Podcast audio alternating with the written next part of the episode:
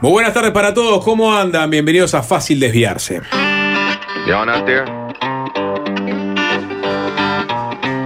Let's get this thing moving.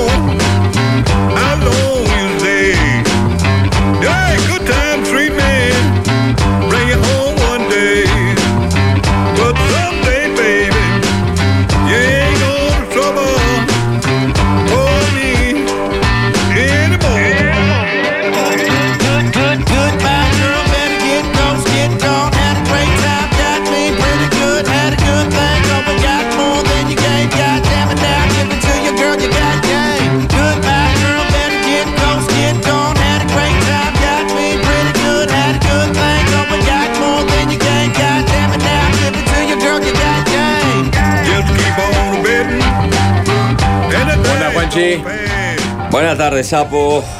Bueno, estaba leyendo la crónica, capaz que en un momento la, la llegamos a comentar.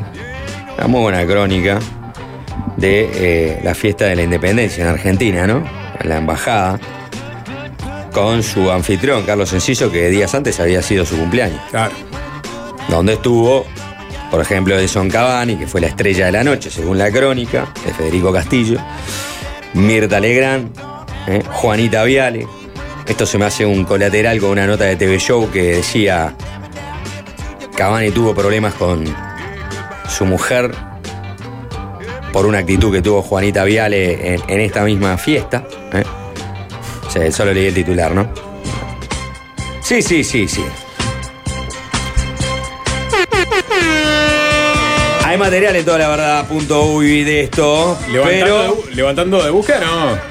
No, no, no, no. eh, Propio. No, propio, propio, propio. Pero me, me llamó la atención mucho, viste, que toda esta fiesta que se organizó tuvo un costo de 11.500 dólares, pero que en realidad se pagó con sponsors.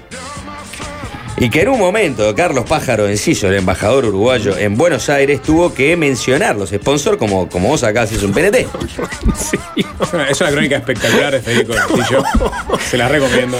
Al arranque, básicamente con el anfitrión, eh, eh, saludó, dio la bienvenida. Como si fuera un- Alejandro Camino en el velódromo, ¿viste? Claro, exacto. ¿No? El PNT siempre hay que hacerlo al final. Esto fue el arranque. Antes del contenido. No, sé. decir buenos días, saludos a la Ah, gente no, de. yo no la- comparto. La, española. Es al No. principio, ¿no, verdad?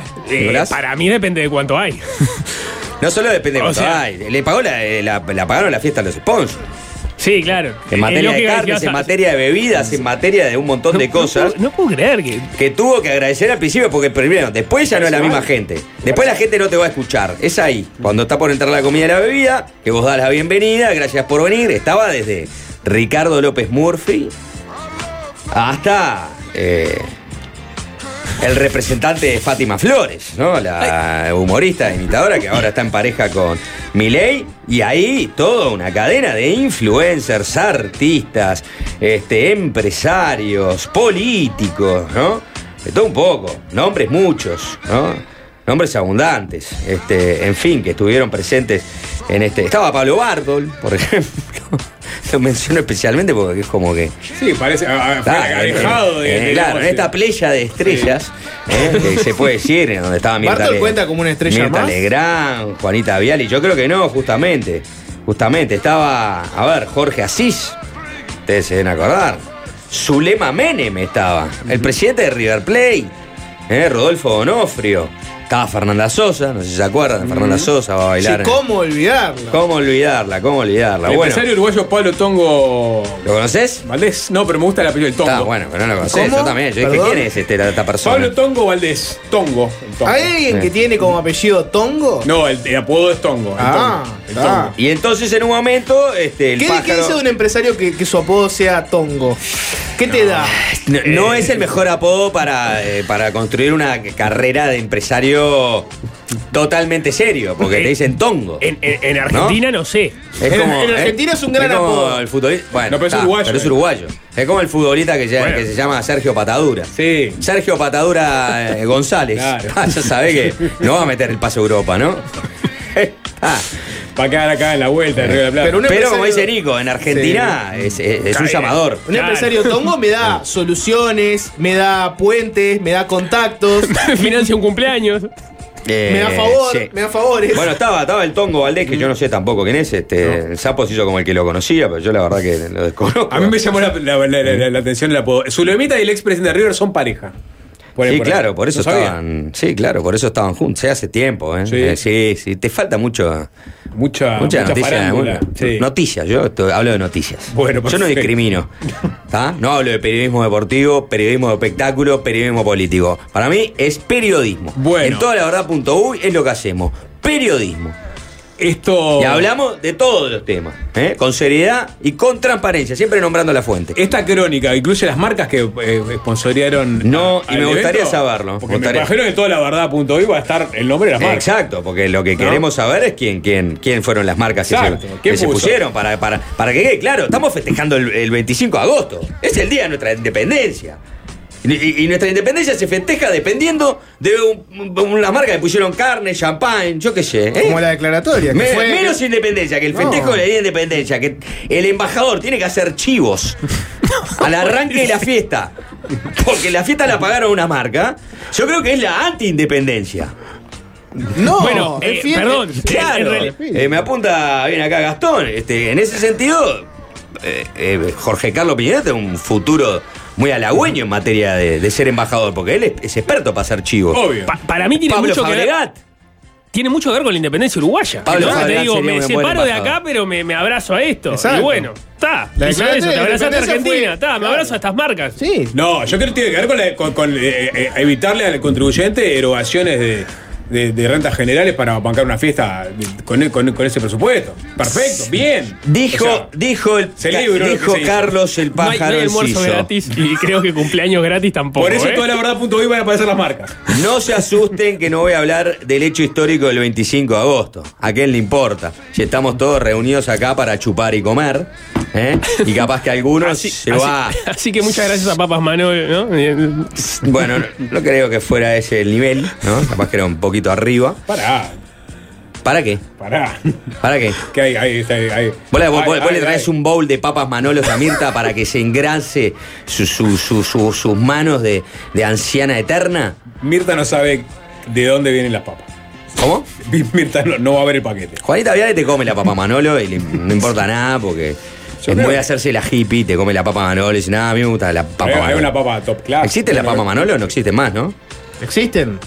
No, no existe. ¿Existen? ¿Dónde? Yo me comí papas Manolo no hace mucho. Estás soñando. No. Igual yo existen. siempre recomiendo las papas de la tanda, ¿no? ¿Y cuáles son las papas de la tanda? Ziploc. Qué buen, Ziploc. qué buen nombre, ¿no? Ziploc. Las papas de la tanda. ¿Cómo? Ziploc. Esas son buenas. Esas No, escuchá la voz, la voz Esa fue la que que se comió. Simple. Es espectacular. Son las que se comieron en la embajada. Es- Espero- espero que sí. Simplemente Ziploc. Exacto. Listo, arreglado el tema. No, no, no sé qué, no sé. Eh, Mirta Legrand. Esas no son este, bolsas de nylon. Las elogió. No, esas son Ziploc. Por favor, Ziploc. Bueno, Ziploc. dijo el pájaro. Sí. No se asusten, que no voy a hablar del hecho histórico del 25 de agosto, cosa que a nadie le importa. ¿No? Y ahí entre el. eh, Federico ¿Dijo cosa que a nadie le importa? No, no, no, eso no. Ah, bueno, ojo. Eso, eso lo, lo agregué yo. En, en toda la verdad.hoy tenemos una crónica muy parecida con agregados. Ah. Que de cosas que no se dijeron, pero que nosotros agregamos porque nos pareció que era Acá interesante. manejame el entrecomillado Sí. porque no quiero. No, Eh, quiero no, no, no, no, es no, como no. una historia novelada, digamos, ¿no? Sí, Sí. exacto. la historia. Y entonces este, ahí sigue con los necesarios chivos y agradecimientos que permiten la organización de la celebración patria, esto es lo que, que escribió el periodista ese.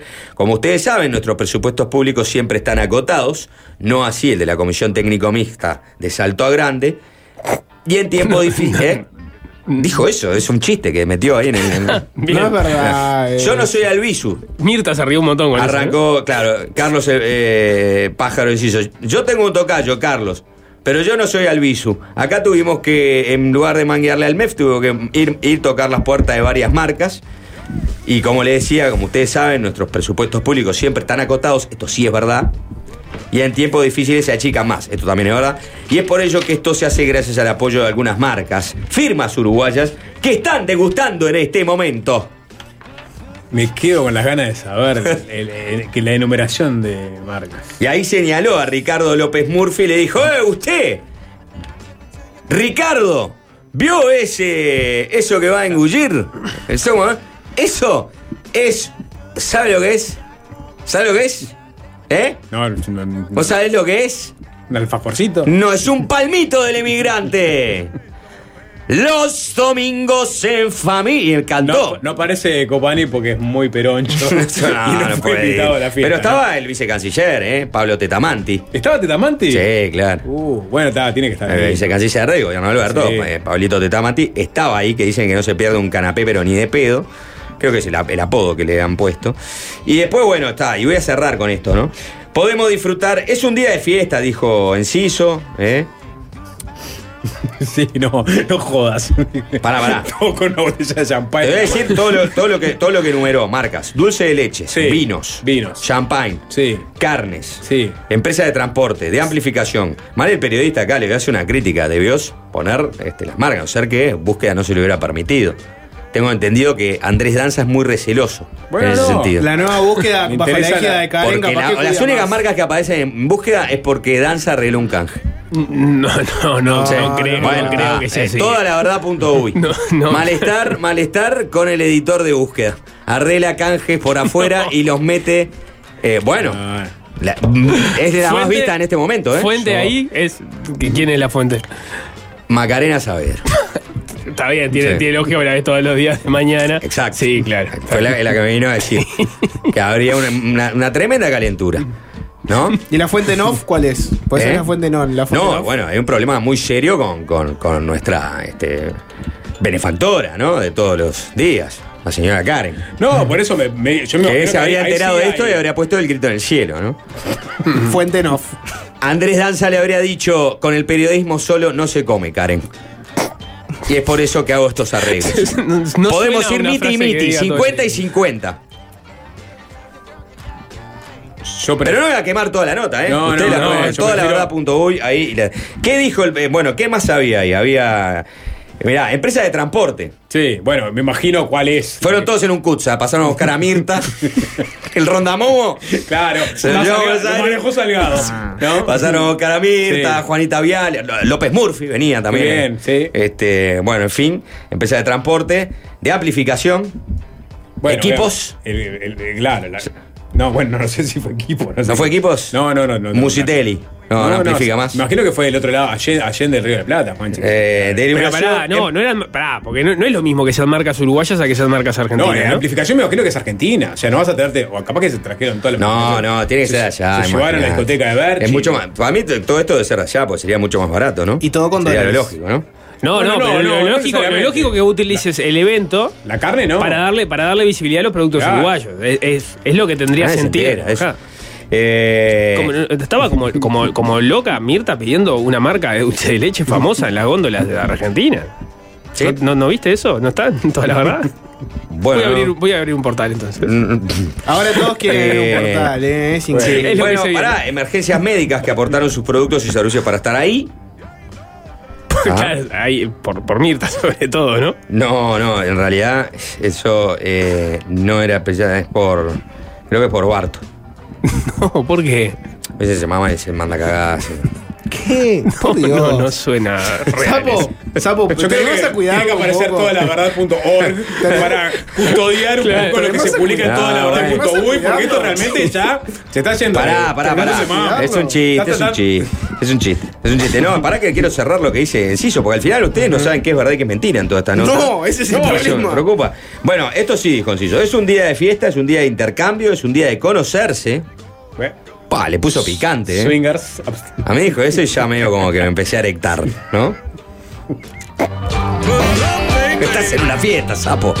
Pero con Eh, pero es, la- es incómodo la- si te pasa la- eso en la, la fiesta. crónica Pero- dice, hay modelos, exmodelos, hay influencers. Ah, bueno, pero, puede ser. y- y el pájaro te dice, Uno- oh, es uno un día, con una pala no es un había, día de fiesta, es un día de intercambio, es un día de Y conocerse. claro, es una instancia para hacer negocios. Eso es lo que dice Pájaro.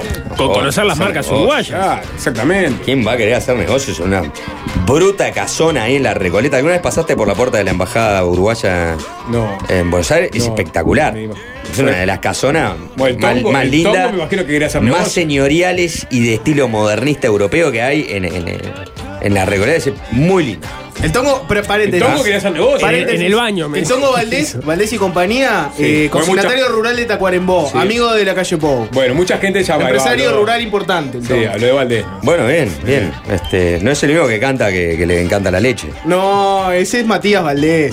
Eso Ah, no tiene nada que ver. Parientes, yo qué sé.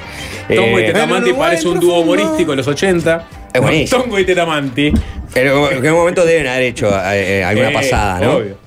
Aprovechar que había micrófono porque había canje de, parlante. Bueno, y No me cierra el canje de parlante igual. No, ¿eh? pero hubo música. hubo- podemos Claro, pero disfrutar. no es lo mismo. ¿Entendés que me desvirtúas el tema de quiénes son los que están apoyando el evento? Porque una cosa que me diga, está, este- un vino, No es está, los vinos son de, de la bodega este, no sé dónde. Sí. Perfecto, para que los argentinos se interesen La en carne eso. de frigorífico Pero, eh, lo- los parlantes de mm, Está bien. sonido top. No, pero Nico, está perfecto. O sea, si vos no querés gastar un mango y que no te caigan por eso, porque hiciste una, una fiesta faustuosa que salió 11 mil dólares, bueno, ¿qué- ¿cuál es la forma? Bueno, consís canje, la carne, el vino, la música, o sea, el DJ y los equipos de música, el champagne, la picadita. todo, y bueno, ahí está. Mirá, Y, y el este, pájaro hace chivo. Podemos disfrutar un brindis, dijo eh, Carlos Enciso, el embajador, que en algún aspecto es un brindis que nos llama desde el fondo de la patria para siempre ser leales con aquel designio, con aquellos valores libertadores que vienen del fondo de la historia. Repitió todo ese fondo, para mí ya estaba mamado. No, después dijo Fondo Blanco, tercera. Bueno, tercera, es- por tercera vez. Y Enciso cita al escritor Jorge Luis Borges y de inmediato agradece la presencia de las dos figuras simbólicas de las dos orillas. De un lado Mirta Legrand y del otro lado Edinson Cavani. ¿Qué tienen en común Mirta Legrand y Edinson, y Edinson Cavani si les pregunto así? Piquito. Rápidamente. piqui- No, no se cantó eso. ¿Qué tienen en común? ¿O, o qué no tienen en común? Son de boca. No, Mirta es de Racing. Mirta es de Racing. Claro. Eh, no, pero- Nada, no, no, no encuentran ningún lugar que puedan tener en común. Son dos personas famosas, sin lugar a dudas. Ser famoso. ¿Eh? Solo eso, no más. Y bueno, Bueno, no sé, no sé, no sé qué pasó con Juanita Viale. Eh, bueno, si no leí esa nota. ¿Ah, no? A ver, capaz que. Sí, mira, acá te, te, cierro algo más. Cavani, Legrand y toda la troupe VIP siguen atrincherados en la única sala sin acceso a todo público. Esa era la que, la que no podías entrar. La legendaria conductora de los almuerzos televisados en Argentina le propone al jugador de fútbol la idea de salir del brazo a bañarse de cariño popular por los rincones de la residencia. Cavani declina con cortesía y timidez la sugerencia. Está bien. Es nada. El propio de ley. Ya no soy un, un muñeco de la gente. Ayer jugó de cuatro, poco menos, ¿no? ¿Eh? Bajando a recuperar pelotas para Boca. Imagínate si vas ahí con Mirta. Sí, a deja, pararse no. su fama. Por, por- por favor, no, no tiene nada que ver con la, con la uruguayés de Lady, eso, ¿no? no, no. Eh, y entonces las puertas se, seguirán cerradas, pero un vaivén. Cavani, la estrella de Boca Juniors, no tendrá un momento de respiro en esas cuatro paredes. Esta noche le tocó el rol de embajador suplente. Claro, toda la gente quería la foto con Cavani. Todo. Todo no importaba que estuviera Mirta, Mirta ya está. No, pero eh, el- la nueva estrella de Boca, imagínate. Sí. Estaba en, en- en el epicentro boquense, ahí. Afuera ocurre la fiesta del lobby diplomático. La charla girará casi siempre en el horizonte político argentino. Bueno, Iván Dubois, uno de los jóvenes libertarios que rodean a Milei, transita por los salones de la Nación, se presenta como uno de los dirigentes más cercanos a Ramiro Marra, el futuro jefe de gabinete, si el candidato de la Libertad Avanza llega al poder. Somos países hermanos, siempre son importantes las relaciones entre los gobiernos, le dice Dubois a búsqueda, ¿eh? ahí charlando, este, entre canapé y canapé con Castillo. Bueno, esto es sencillo, la gente quiere un cambio, a esta parte nos interesa. Bueno, eh, la velada sigue su curso, aparece Carolina Estebarena, legisladora macrista, ¿eh? y salió furiosa porque no pudo entrar al VIP, parece, no pudo ver al futbolista de Boca Juniors. Soy diputada y soy Ceneice, dice a búsqueda indignada. Bueno, no pudo ver a, a- no pudo ver a Cavani. Dice a búsqueda, yo no, me- yo no creo que el periodista de búsqueda se haya presentado como periodista de búsqueda y ella levanta esa declaración. ¿Estás cuestionando la, la- este, la- Yo creo que le- la ética del, del- ¿Cómo- del cómo- cronista? ¿Cómo se llama la mujer? Carolina Estebarena, legisladora macrita, macrista por Unión Pro, rebota contra el personal de seguridad que custodia el Salón VIP y sale furiosa. Yo creo que el periodista le, le, le no pudo Sí.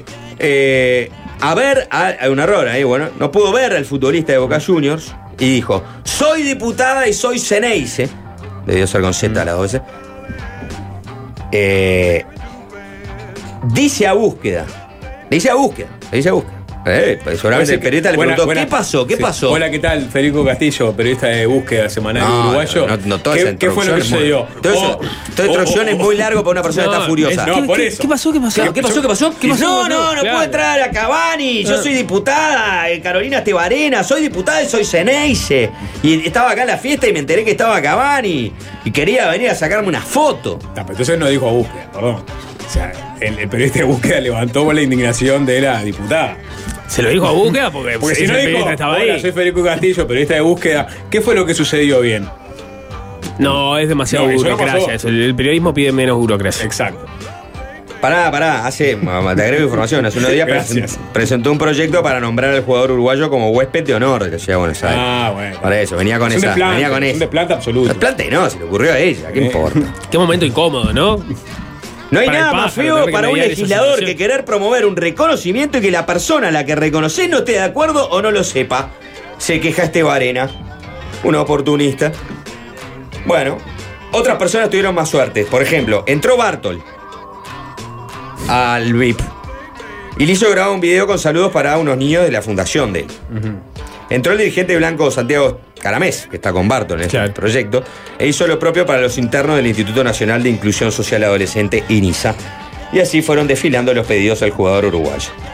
Cavani fue uno de los primeros en llegar a La salado ser Cavani, ¿no? Recién me acabo de dar cuenta. ¿eh? Y, o, o Suárez. ¿eh? Ponele. ¿Eh? Ponele que sí. Te, va- te vas a la- la, No, no hay lugar donde puedas estar. te meten en un cuarto, dos por dos, con la vieja Mirta, que te quiere sacar de paseo por la embajada, como si fueres una especie de. ¿no? Y después viene todo, ¿no? Una cadena de personas a pedirte cositas. Yo sería un sorete. Sería tan No, pero no le podés decir Viene que alguien no de- a, a, ¿Querés a un video Bartol de- y a Caramés que Podés, te piden un, un podés, video. Podés. No, me No- das un video para los internos del INISA. ¿Quién sos? ¿Por qué están ahí? Vos sabés que esa es la razón por, ¿Por la qué que están Suárez ahí? quiere ir a Miami, ¿no? Para que no lo Porque jodan al más. lado de Messi no lo joden. No, salado, obvio. Joden a Messi. Y él puede estar un poco tranquilo. Claro, los internos del INISA, ¿quiénes son? ¿Por qué están ahí? Pero primero tenés que preguntarle que. Bueno, no conoce a Pablo Barto. Viene. ¿quién es este? Pero ¿cómo no? Eh, ah, ex, ex ministro. ¿qué? No, primero. ¿Por qué ex? ¿Por qué ex? Que preguntarle. ¿Por qué que- fuiste ¿Usted fue el que puso en la oficina del Mides? Eh, ¿Vos sos el Casaballe? café? ¿Vos sos el del no café llegamos, vencido? no- ¿Vos sos el pero- café vencido? Cavani no, no, no, no tiene esos detalles. No, Su, su- ¿Qué su- sabes? su destitución fue anunciada un primero de mayo, ¿no? Fue raro eso. Sí, sí, el Cavani hiperinformado. ¿Qué- qué onda con los No, no, no, no le grabo videos a gente que fue ¿Sabés lo que hace Barta después? ¿Qué, qué era lo que querías? No, nada, no importa, nada. No, no importa. Un gusto conocerte, ¿no? Dale, bárbaro. A ver, eso sería bueno, que, que el loco que te, te venís a manguear la foto y, si te conoces Se fue te divino tira. de Valencia, ¿eh? Terminaste acá muerteando de peor boca de los últimos. Eh, Si no haces un gol en la Copa Libertadores, Tiene que picar piedra como loco, ¿eh? ¿sabes qué? No sé, no sé hasta cuándo te va a bancar Riquelme. Ese- eso es lo que vamos a publicar en toda la verdad.u. Incidente entre el ex ministro de Desarrollo Social y Cavani en la, en la embajada. Metió un guante Bartol en un momento. ¿Lo Bartolió? Sí, sí. Bartoleo, Eh, super es, es bueno. Bueno, qué lindo. Está- hacemos una tanda y nos metemos con Vamos lo a otro. una- Pará, hay un dato más. Hay, hay, muy- hay mucho dato, Un- muchas un- un dato mucho más. todo acá, ¿eh? Eh, el, sobre el Tongo Valdés. Bueno, no, eh, mucha gente Además de consignatario rural, famoso en Tacuarembó, un e- di- dirige un escritorio que tiene más de 100 años. Fue nexo para traer en su momento a Chilavera Peñarol. Mira, Datos del Tongo. El Muy Tongo bien. logró traer a Chilavera Peñarol. señores, que- queremos más información Pero se sobre, abrieron, entonces. sobre el, Bueno, el- Tongo. el Tongo Valdés. Un ganador de la vida lo presenta Ale. Bien, bien. Te entrevista al Tongo Valdés. semana que viene. Hay un mensaje, lo voy a leer porque. ¿qui- ¿Quién es el héroe que mandó este mensaje? El Unga. Sí, obviamente. Qué lindo escuchar a Juanchi decir no debe ser fácil ser Cavani. Me imagino a Cavani decir no debe, no debe ser fácil ser Juanchi. No, no, sin lugar a dudas. No, no me piden ya más fotos en la calle. La verdad que en un momento era insoportable, no aguantaba más. Este. Pero, pero en eso siento que obviamente empatía y me- siento que estoy como que casi en el mismo lugar que Cavani, quizás un poco menos de. La gente me conoce un poco menos, ¿no? Eso es lo que yo creo.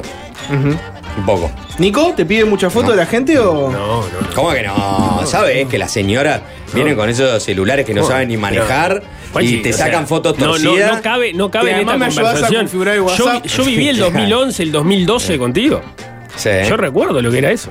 Y, ve ahora, y a vos no, no te está No, pasando. no, este no, no, para nada.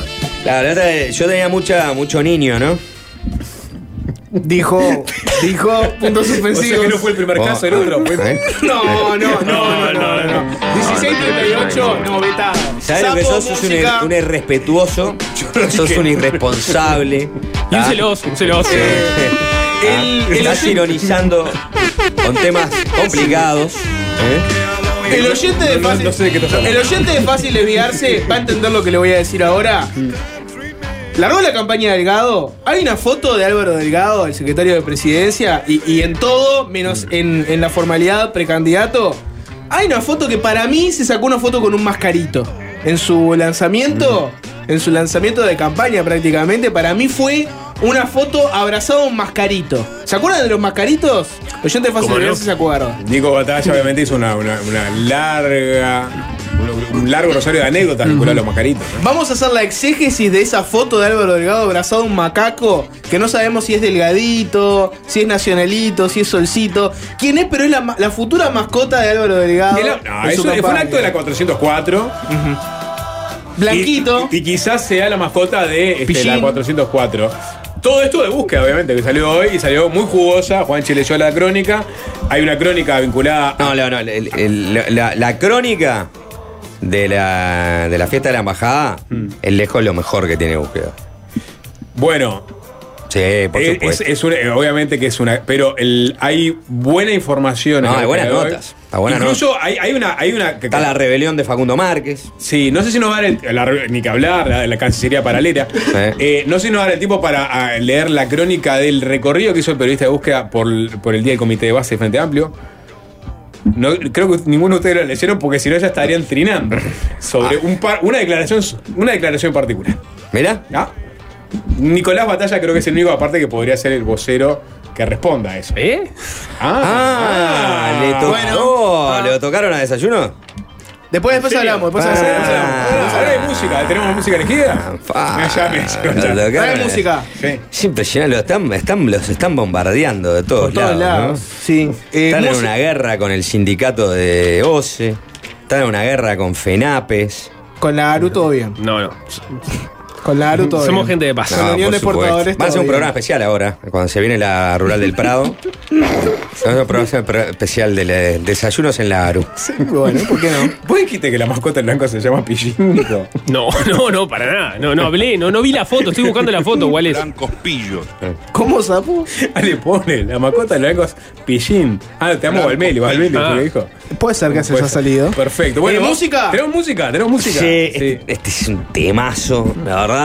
Yo creo que ser el, el mejor tema de ellos. Yo no conozco muchos más, la verdad. Pero, ¿te gusta Simple Minds? Sí, cómo no.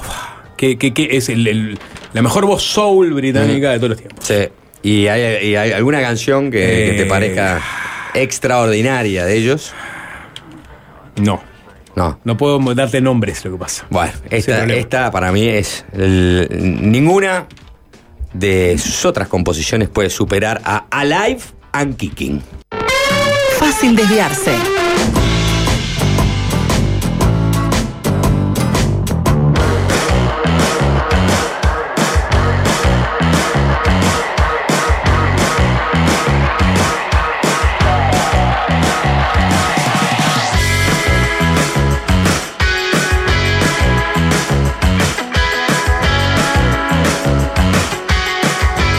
...097-441-443... Eh, algunas personas reivindican a...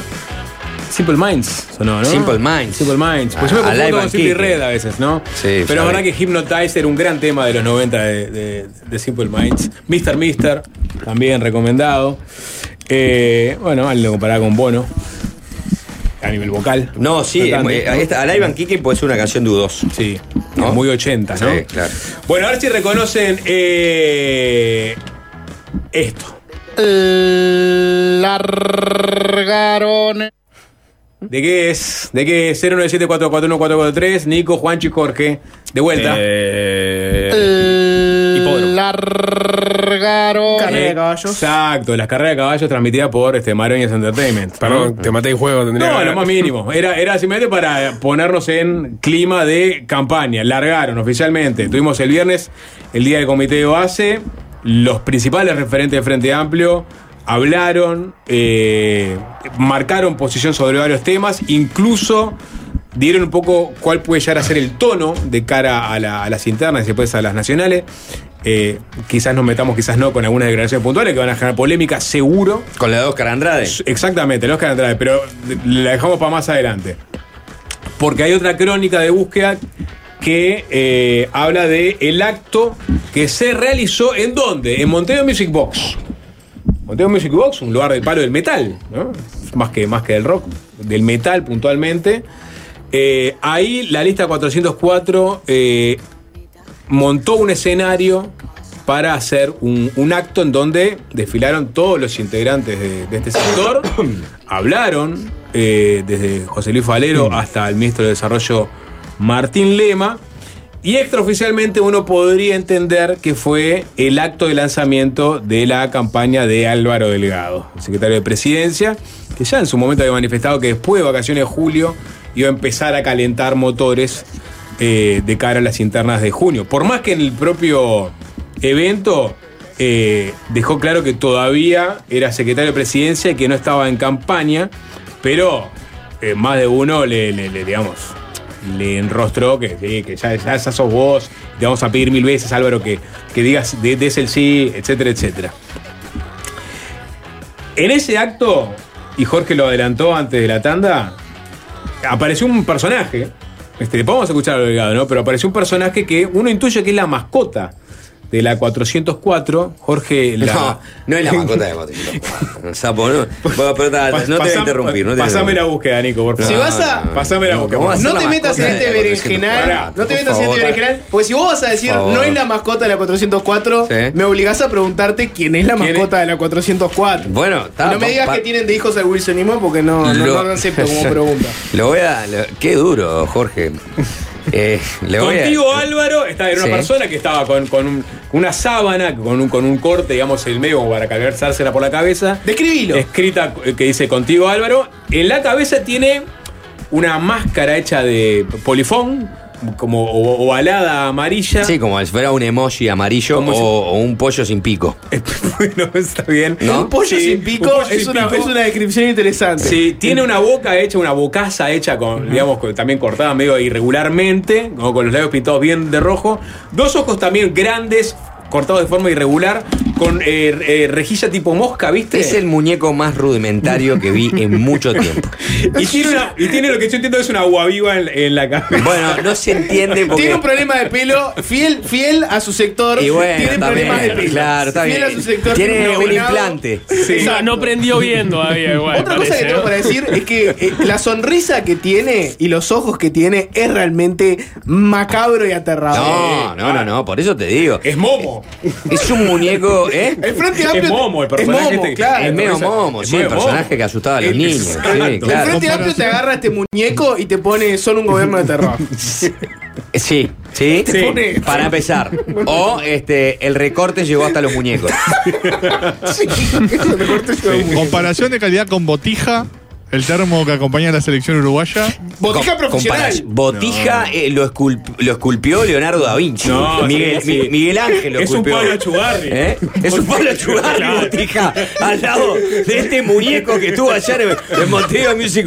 Eso tiene que ser un, un militante eh, muy entusiasta. Sí. ¿eh? Sí, hay que. eh, eh, Que no hay- tiene todos los, los- los caramelos en el frasco, ¿no? No, no, eso va por, va por el dolor. ¿Ah? No, no. No, es un disparate, es un disparate. Que se armó Quizá un que- muñeco, lo armó él en su casa, y que, y que en cualquier momento lo puede matar a Delgado. No. Decí Hoy que- lo abraza y se saca una foto. Guarda que- Decí que que era un se te- acto de la 404 y no de la 71 porque Gerber se lo llevaba.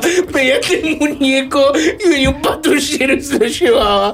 Acabamos de cerrar una boca más. Ojo, ojo que hay, ojo, ese contigo Álvaro 404 de forma muy rústica, pero tiene un pegotín que yo no sé si no dice CAF o algo así. ¿El, que el, el mu- el muñeco? Sí, acá, a ver si vos lográs. CAF, la, la, la, la, la cooperación andina de fomento. No, Dice No, AF. no por tiene. lo menos se ve un AF. No, ahí. no tiene, no hay- tiene. Ojo, bueno, capaz que es parte de la sábana que agarró que, que tenía ya. el- No, es aire fresco. ¿sabes? Ah, gracias, gracias, gracias, Juan. gracias.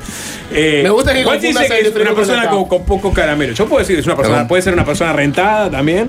Dice, vos, va a estar. va- pongámosle un poco de color. Está ¿no? bien, está bien, ¿No? pero, pero si es una persona rentada, este, le, le- le- le van a pro- propinar. ¿eh? Lo que tendremos que propinarle es una golpiza, porque es un No, muñeco no. tan rudimentario. No. La verdad que lo Pero Me le van a, a propiciar Sí.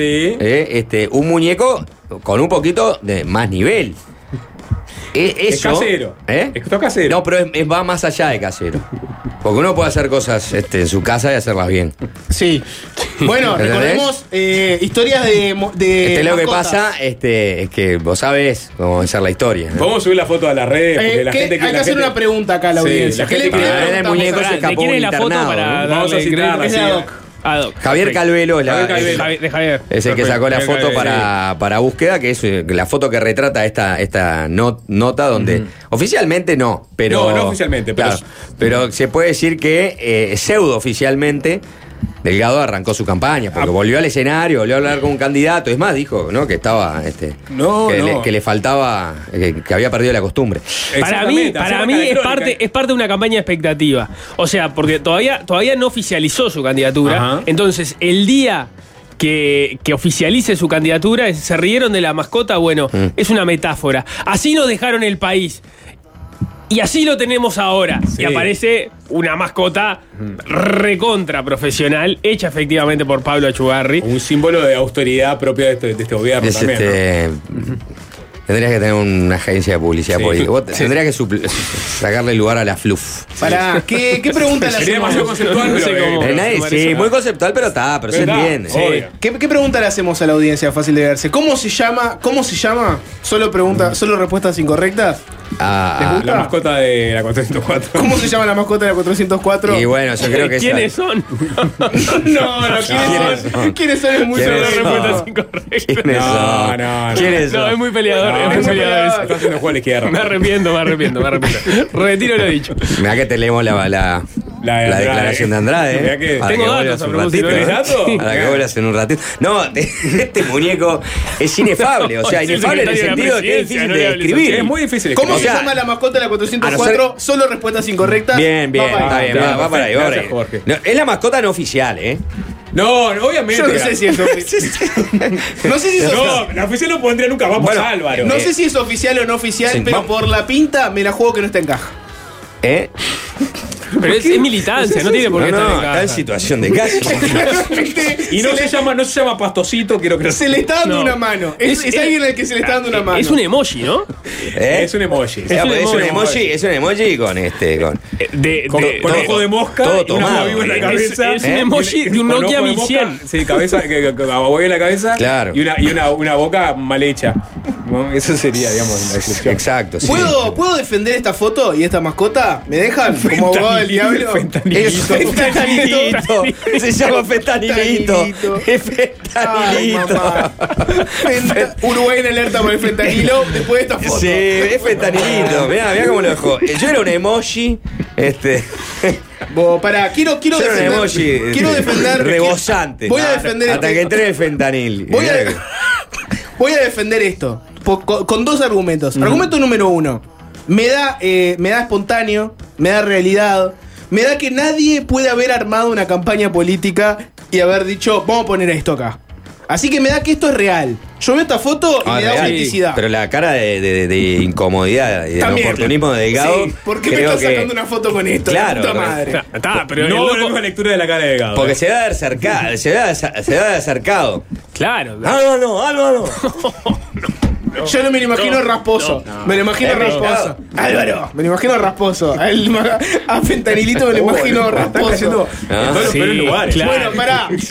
Defensa número uno, la autenticidad. Me da que esto no fue armado, fue algo totalmente real. Y defensa número dos, La me- maldad de Javier Calvelo, ¿no? Sí, Hay que decirlo. absoluta. No, Javier Calvero salvó fo- fotos de de todo. todo, el acto. Sí, la- la, la- maldad del editor. Eh, obvio. Está ¿no? bien. Que eligió poner esa foto por sobre un delgado hablando arriba Segunda del línea de defensa. O tantas Eh, otras. Esta mascota me da, me da eh, clase media, media baja, me da interior del país, me da popular, me da Uruguay. Está lleno de prejuicios, No, Jorge. no, sí, estoy claro. diciendo que no es armado. Botija que me daba, Botija me daba mascota corporativa, ar- recontra armado por una agencia, trucho, no uruguayo, no fútbol, molesto.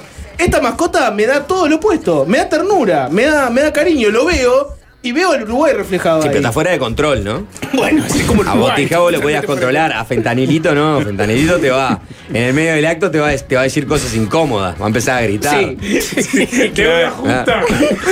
Sí, sí, sí. firmó, sí, firmó, Fentanilito firmó. Fentanilito, lo agarrás y te dicen, Claro. yo firmo. Está endeudado. Yo estoy como lo, yo estoy con, yo estoy con Álvaro, pero voy a está firmar. endeudado hasta en la manija. Sí. Sí. Llamas al clearing y se tranca el sistema cuando pedís los datos de él. Incobrable. Hace cinco años que es Está viviendo incobrable. del microcrédito. No, ¿sa- ¿sabés por qué está así todo roto? Es más, es así. Colombiano. Eh, no, No, lo fueron a buscar los colombianos. Claro, por eso está, está dentro del traje. Para esconder. Que la cara de verdad. Sí. Álvaro, Álvaro, soy yo. ¿Quién sos? ¿Te acordás de yo milité en la, de- en la del 2014? Roberto soy. Y ahí ¿Pero viene, qué haces en el traje? Viene- No, debo mucha plata. vienen rápidamente, vienen rápidamente dos personas a llevárselo. Vengo de filmar, de filmar para Cabildo. Es tremendo, Fentanilito es, es tremendo, es tremendo. Pero sí, a a usted lo voy a votar siempre. A vos te voto. Para mí es a vos te voto. A vos te voto, A vos Álvaro. te voto, a vos te voto. Ah, ¿Cómo, ¿Cómo incrustamos las declaraciones del Delgado? ¿Eh? No puedo. Los hijos de puta de búsqueda. Que los vendan. No pueden hacer más periodismo. O sea, toda una crónica de Delgado. ¿Y, y, y quién fue? Este fue Danza, que renuncie. Vamos a encontrar al culpable. Pone una foto de Delgado con un muñeco rudimentario. Este, que, que no, no podés sacártelo de la cabeza. Ya está. Rompieron el periodismo. Que se haga cargo, Danza y toda la gente que está acá a una cuadra encima. Pero perdón, ustedes no, no Deben hacer, hacer cargo. No nos Pone una crónica, pone una crónica de Delgado. A ver, ¿cómo se llama la crónica? Ya me calenté. Por eso, por eso en el papel. Aire fresco, no el la pulmón de foto, ¿no? gobierno. Calienta motores con Delgado a la cabeza. Y, la- y al- y te parece, abajo la cabeza de fentanilito. Es un muñeco atroz, una mezcla de guasón con un pollo, una roticería. Pulmón es lo que no tiene, Fentanilito. Abrazado de ¿no? gobierno. Pará, porque. Que se compró, una, se compró una camisa slim para la presentación, pero. No, no seas malo. No, seas No, malo. no entres en Pará, porque la no crónica dice. Arranca, arranca con la declaración de Delgado Nacional. Dice: Estábamos con falta de gimnasia en esto. De sacarnos fotos con Fritz. Bueno, arranca ahora la gimnasia de sacarse fotos con Fritz. Pero me hace acordar a muchas cosas. Eh, acordar a muchas para, te, te lo voy a encauzar, sapo. ¿No le gustó, no, le gustó mi defensa? ¿No le pareció una defensa razonable de que es, autent es autenticidad? No, eso sí, foto? favor. ¿Sabes lo peor? sí, este claro. muñeco lo Lo- vas, lo vas a ver porque lo está viendo ahora en el aire fresco. Pero ya va a aparecer con, con Laura Raffo. Sí, sí, este Va a haber una foto de Laura Raffo con Es fentanilito. reversible, sí, sí. la- Ya va a aparecer, sí. Sábana reversible tiene. Sí, Sí. sí. El arranque fe- me parece- No siempre el mismo vamos, muñeco. Pepe, con la Pero gente. con distintas. Exacto. 2000, Va a cambiar, sí. 2009. Con el general. Sí, claro. ¿no? Hay que decir que- Con el general. Va a aparecer una con el general. Hay que decir que Fresco Sí. tiene un largo historial de mascotas. Estaba Winner Poe. No sé Sí, si sí. lo recuerdan, Sí. que, era, que era el osito. Este que Winner Bueno. Power era tierno. Era Eh, Winner obvio. Poe, era tierno. Era medio Esto, esto es oscuro. Esto es muy oscuro. Es muy oscuro. Muy oscuro. Es muy oscuro. Hay una opacidad tremenda. El Frente ahí, Amplio ¿eh? le saca la foto a Fentanilito y pone fueron los mejores cinco años de tu vida. Pregúntale a él. Lo arruinaron. Bueno, Sapo, No, ¿qué no, dijo mañana, mañana, mañana nos metimos con los. No, con ¿qué los dijo Delgado? colgados. Este, eh, ho- hoy yo creo que hay que cerrar por acá. Mañana. Puede ser, Digo, puede tampoco ser. vamos a escuchar nada muy novedoso. O sea. Sí, aparte, ¿cómo? la entrevistada trata este tema. Exacto. Sí, claro. Hay un mensaje que dice Elvis Fresco. Bueno, eh, Eh. tiene algo de Elvis Crespo, sí. Ojo de hombre araña tiene, es verdad. Yo no puedo superar, pero haceme. Por, ahora, ¿Qué? Después de que el fentanilito rompió todo, de- dame un resumen, da- un, un audio de. Gao, Bueno, un, un audio delgado, el primero. Con Rodrigo Ferrés nos tocó hacer la transición con el equipo que se iba. Y en la medida que íbamos viendo la realidad, los números, a uno le iba preocupando el país que venía. Pero, ¿saben lo que? Era el momento de hacerse cargo. La gente nos votó para hacernos cargo. ¿Alguna vez pensaron cómo hubiera sido el Uruguay de estos tiempos si en estas cinco crisis, en vez de estar un gobierno del Partido Nacional encabezado por la calle Pou, con una coalición de gobierno, hubiera estado gobernando el Frente Amplio? ¿Ustedes se imaginan? Bueno, esa es la pregunta que nos tenemos que hacer, porque ante el viento de cola es más fácil gobernar, uno tiene plata y distribuye. El problema es cuando empezás a batallar con enemigos invisibles como la pandemia o con necesidades que en realidad dependen muchas veces de otros factores. Pero aún así hicimos lo que había que hacer.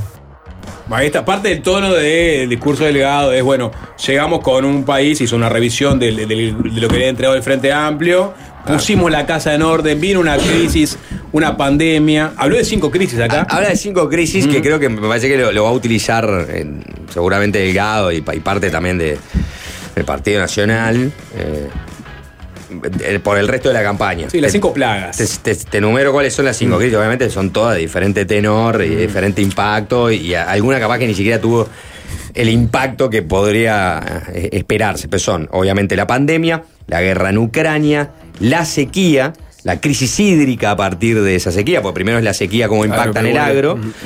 y después finalmente la devaluación en Argentina que obviamente ha afectado, por ejemplo, al turismo, ¿no? O sea, por primera vez este, el turismo ha sido más emisivo que receptivo, por primera vez digo en muchos años.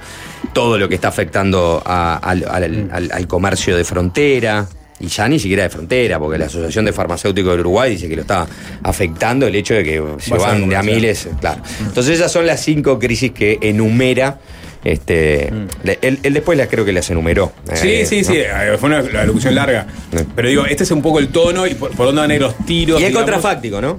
Que Sí. hubiera pasado si es Uruguay, que esa es su, su visión, ¿no? Su- que nos entregaron muy complicados, sin inversión, con, con destrucción de empleo, con Alto déficit con fiscal. alto déficit fiscal, con alta deuda, con poco margen. Bueno, si además de eso, cuando venía una pandemia, hubiera estado gobernando el Frente Amplio. Y él no lo dijo, porque no tuvo la intención de decirlo, pero pone como la cara, ¿no? De este, el contrafáctico de Daniel Martínez gobernando en esa pandemia. Sí, y, una, y ya, ya que estamos, escuchamos otra parte que me parece que va a rebotar una y otra vez en, campaña, que es eh, justamente vinculado a, a la crisis de coronavirus. Delegado, hay que recordar, fue el rostro, el rostro de- de la crisis este, del COVID y eh, donde, ah, digamos, ganó mayor popularidad y visibilidad. Y, y- un poquito más en el, el encare que hizo este gobierno eh, con la pandemia. En el mundo los gobiernos, varios por ejemplo, puedo poner, utilizaron la pandemia como excusa para no hacer lo que había que hacer o para subir impuestos. Acá nosotros tratamos la pandemia, hicimos lo que había que hacer y además bajamos impuestos. Ahí está, es- o sea, diciendo en otras partes, este, dilataron este, promesas de campaña o reformas que hay que hacer acá, hicimos lo que hay que hacer y aparte bajamos impuestos. Obviamente le van a retrucar que pusieron un impuesto que fue transitorio, que fue el, de, el impuesto a los públicos y jubilaciones de más de 120 mil pesos, que se repitió después este, en el año 2021. O sea que ahí vas a tener también un cruce dialéctico. Sí, no, ni que hablar la discusión sobre las tarjetas, ¿no? La tarjeta, exactamente. El o sea, do- pusieron o no impuestos, bueno, pusieron, se pusieron impuestos, aunque fueran transitorios, este, y después sí es verdad que se bajaron este, impuestos. No me parece una buena estrategia la de las cinco crisis.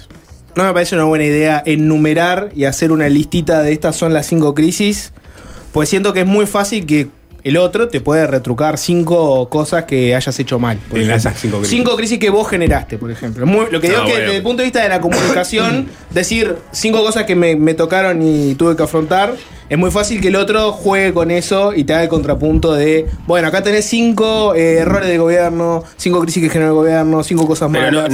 no, Me parece que no podés hablar de- Ponerle el- en, ese marca- caso de cinco crisis que generó el gobierno. No, Porque para empezar, podés. La, la pandemia no, no, no la generó el gobierno, podés discutir cómo, cómo se la transitó, pero seguro que no podés discutir que la generó. No, está Eh, la Ninguna de ellas la generó el gobierno. No, pero vos podés, por la, la crisis podés hídrica, por la ejemplo, la, claro. crisis hídrica podés decir que la manejó mal No te o estoy que la diciendo- manejó Bueno, tarde. pero también No, podría decir sobre la pandemia, sí, que la manejó Sí. mal. Porque Sí, la todo es controvertible. Claro, exacto. Le podría decir sobre la pandemia, podría decir sobre si la. Sobre la crisis de la frontera, Sobre, las medidas que se tomaron No para. me refería con- a agarrar las cinco que ya están y decir que estuvieron mal. Me refería a que agarrás otras cinco cosas. La única que jugá- te queda el fuera es cinco. la de Ucrania, ¿no? Porque esa, está, ¿qué vas a hacer vos cuando te impacta mucho en la inflación global y en el tema de los, este, del, del precio de, de- de- de los Me refería a que haces una lista y decís eh, cinco cosas mal. Vos tenés cinco cosas eh, positivas, te doy cinco cosas malas. Sí. Astesiano, atraso cambiario, salarios estancados. Lo que te digo es que es muy fácil en ese jueguito de las cinco que te hagan un contrapunto. Lo, lo que pasa es que vos, me, pa- me- me da la impresión que la fortaleza que tiene manejar eso de las cinco, cinco crisis es que te va a servir siempre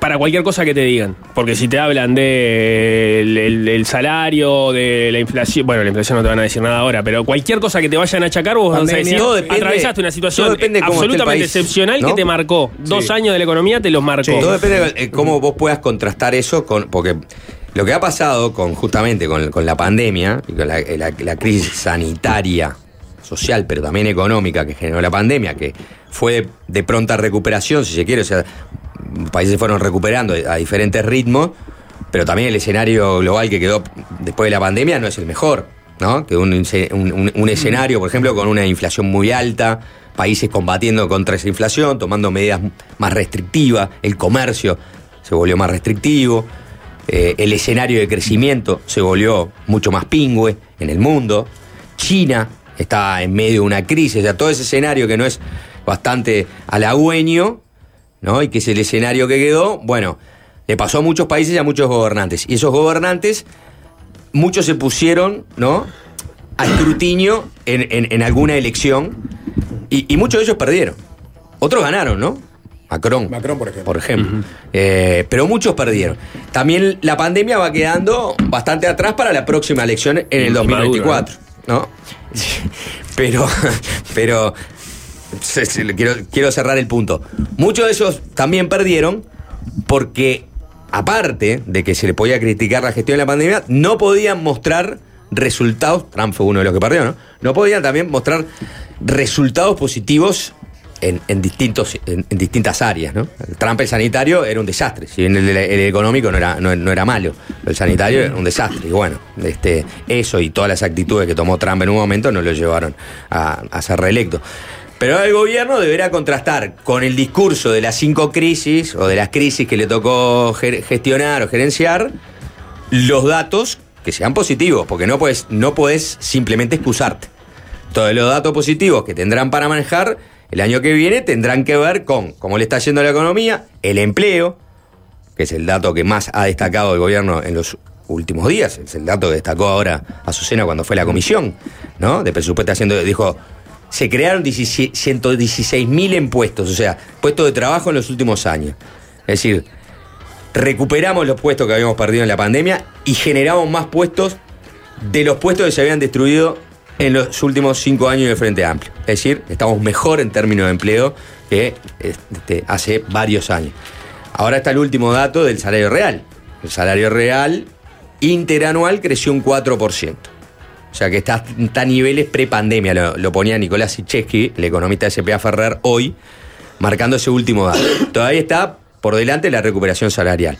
Ahora, también es verdad, y creo que Jorge dijo algo que, que es interesante, que es el combatir la inflación y el combatir la inflación con las tasas todavía altas ¿no? que está manejando el Banco Central, ha generado, entre otras cosas, que no se haya intervenido fuertemente para contrarrestar lo que el mercado ha puesto ahí, que es el tipo de cambio que no te hace competitivo. Y eso está afectando, obviamente, a, a los exportadores, está afectando a los que comercian con el exterior. Y esa es la contracara de...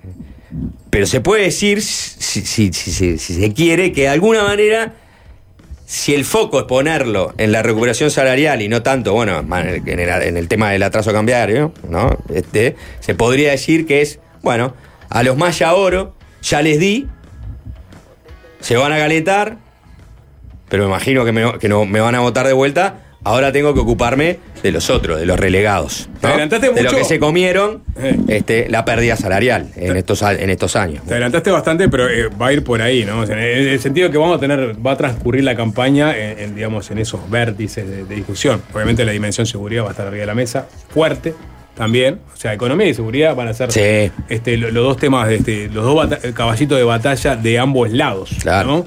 Sí, sí. Y, y son todos controvertibles de un lado y del otro. Pero yo creo que igual la excepcionalidad, sobre todo de la pandemia, es una carta a favor de, de- de- de este gobierno. Más que un argumento, es un buen contraargumento. Ante la crítica, ante que vos me critiques muchas cosas de la gestión, yo te voy a responder, me tocó bailar con la más fea, que era la pandemia. Está bien, una nueva guerra en Europa, ponele. Una o sea, nueva guerra, caos en. Argentina, ya lo conocemos. Crisis hídrica, es verdad, eh, no, teníamos, no hemos tenido una de estas dimensiones, pero bueno, está. Ahora, la pandemia realmente fue lo, lo más disruptivo que nuestra generación vivió y seguramente viva. Y eso va a ser, parece, la, la principal defensa del gobierno. Y a, pe- a pesar de la pandemia, tenemos Claro, esto, pero yo veo la- la- lo que la gente di- dice en las encuestas que le preocupa y creo que ta, siempre- al final todo se reduce como a dos temas relevantes Mm. en, en estos últimos tiempos, porque en los tiempos de crisis la gente le pasó a preocupar más que la seguridad, todo lo que sea relacionado con la economía, ¿no? Trabajo, salario, en fin, eso. Entonces, ese es uno de los focos y la seguridad, a pesar de todo, está ahí. O sea, porque vos despejás esa y la seguridad sigue estando como un eje de preocupación de la gente. Mm. Entonces, esos son los dos focos donde va- se va a disputar mucho el terreno electoral. Y ahí bueno, el, el factor pandemia no te, no te ayuda, más bien al contrario, porque en todo caso te dio una mano. no te blinda el Claro. factor pandemia en ese caso. No. Bueno, hay que hacer una tanda, ya está la entrevistada de hoy. Un tema que, que lo podés divorciar de esto o lo podés vincular si querés. El tema de las personas en situación de calle, El aumento de las personas en situación de calle. Viene Fernanda Auersperg del Mides justamente para hablar de todo eso. Así que hacemos la tanda y ya venimos con la entrevista de Fácil Desviarse. Y es fácil desviarse, es fácil desviarse. Ajá, ajá.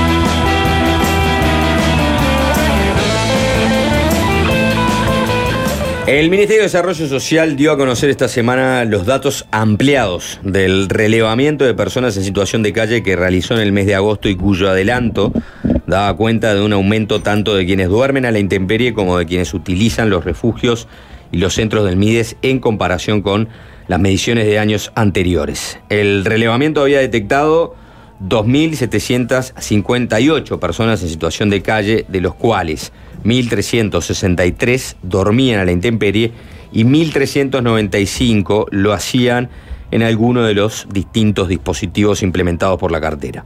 La nueva información que se dio a conocer esta semana permite saber, además, que casi 7 de cada 10 personas que duermen a la intemperie tiene trabajo que 9 de cada 10 consume algún tipo de sustancia y más específicamente que 7 de cada 10 consume pasta base. Bueno, vamos a profundizar sobre este tema, por eso recibimos en Fácil Desviarse a Fernanda Orsberg, directora eh, nacional de Protección Social. Bienvenida. Bueno, muchas gracias por la invitación. Eh, en líneas generales, ¿qué diagnóstico tienen a propósito de por qué las políticas públicas no han logrado disminuir la gente que duerme en la calle?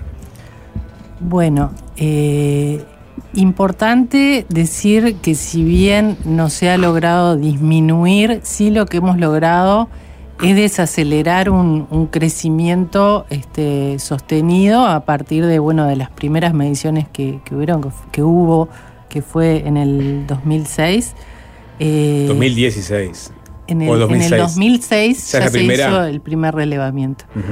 Eh, Ahí, ¿cómo, era, ¿Cómo eran los relevamientos? se hacían, eh, se hacían eh, solo conteos, no se hacían relevamientos con Mm. caracterización, por eso no, no es muy comparable y cuando mirás los números que están colgados, se cuelgan los del 2016, Ujú. porque ahí es censo con caracterización que te permite ir más a fondo en todo este, en este análisis de las causas y, y bueno, y el consumo y, y- y todos los elementos para los cuales eh, son de, de- de- de muchísima utilidad lo- lo- los censos. Más allá de que se hizo también en el marco del Censo General de Población y era importante hacerlo en este año, es el tercer relevamiento que realiza esta administración y justamente porque nosotros nos queremos parar eh, en, en dar respuestas a las causas. Y para conocer las causas tenemos que tener la información de, de primera mano. Eh, así que bueno, eh, es, es una tendencia mundial, no podemos estar ajenos a lo que ocurre en, todas partes del mundo. Eh, en los últimos años, desde, el último censo que hizo la administración anterior, el 2019 a 2023, hubo, un crecimiento de un 30%, cuando eh, de 2016 al 2019 había habido un crecimiento del 88%. Esa es la lectura que puede hacer el gobierno para tratar de contrarrestar las críticas del aumento, ¿no?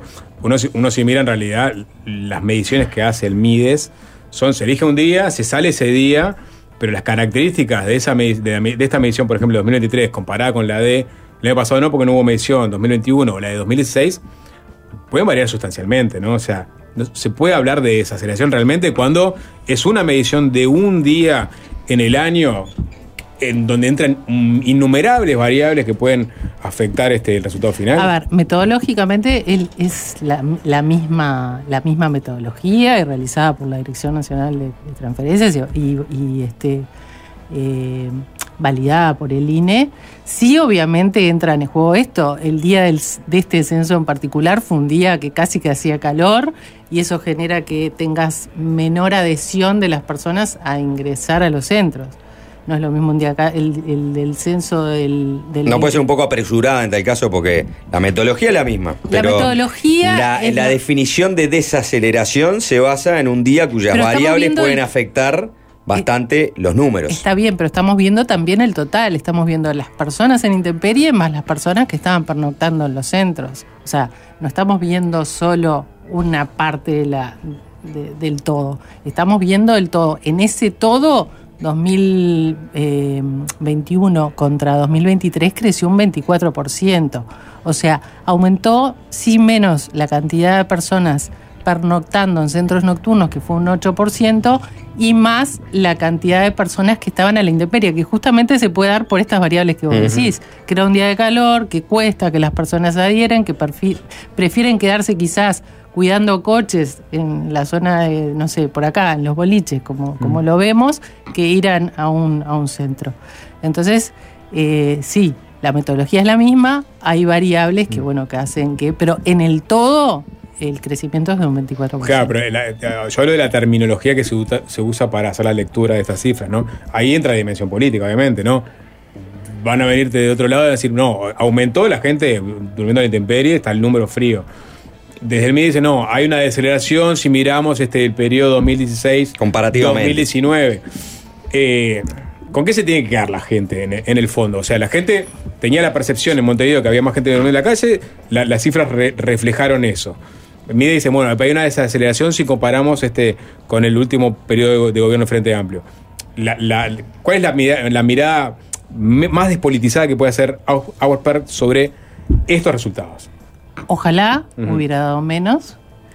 Eh, nosotros nos pusimos como meta dar un 100% de respuesta, o sea, 100% de resguardo a todas las personas que, re- que lo requieran, que golpeen la puerta del MIDES por la causa que sea.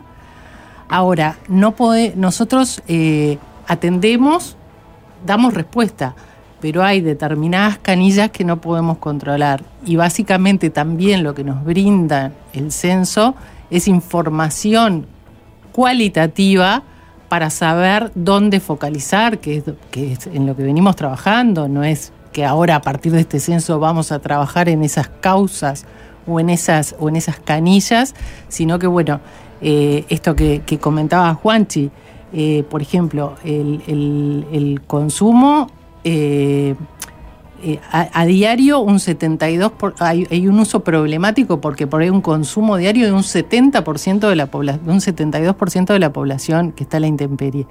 Y por primera vez en este relevamiento, la pasta base ese consume el 77% consume pasta base, cuando en el relevamiento anterior era el alcohol la principal, el principal consumo. Y aumentó 20 puntos el consumo de pasta base. Entonces, si no empezamos a trabajar como hemos estado trabajando ya desde, desde el 2021, en atender lo que es salud mental, lo que es adicciones, en dar respuesta a eso, ustedes saben que al día, cuando, cuando iniciamos esta gestión, había cero este, respuesta desde MIDES, estoy hablando, para, eh, para temas de consumo de, sustancias para personas en situación de calle. Y desde hace, que todos sabemos que la población en situación de calle, digamos que el 99% se atiende en...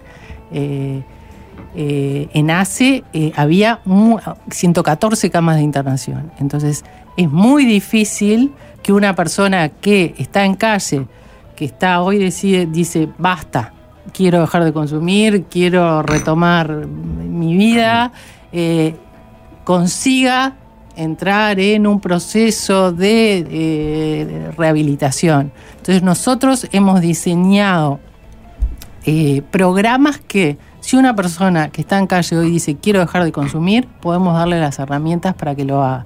Tenemos centros de medio camino, tenemos convenios con comunidades terapéuticas de rehabilitación, tenemos 385 plazas para lo que es el tratamiento del el consumo problemático de sustancias. Eh, antes de entrar en, en todos esos temas, quería eh, cerrar el tema de eh, la desaceleración o no de las personas, la cantidad de personas en situación de calle.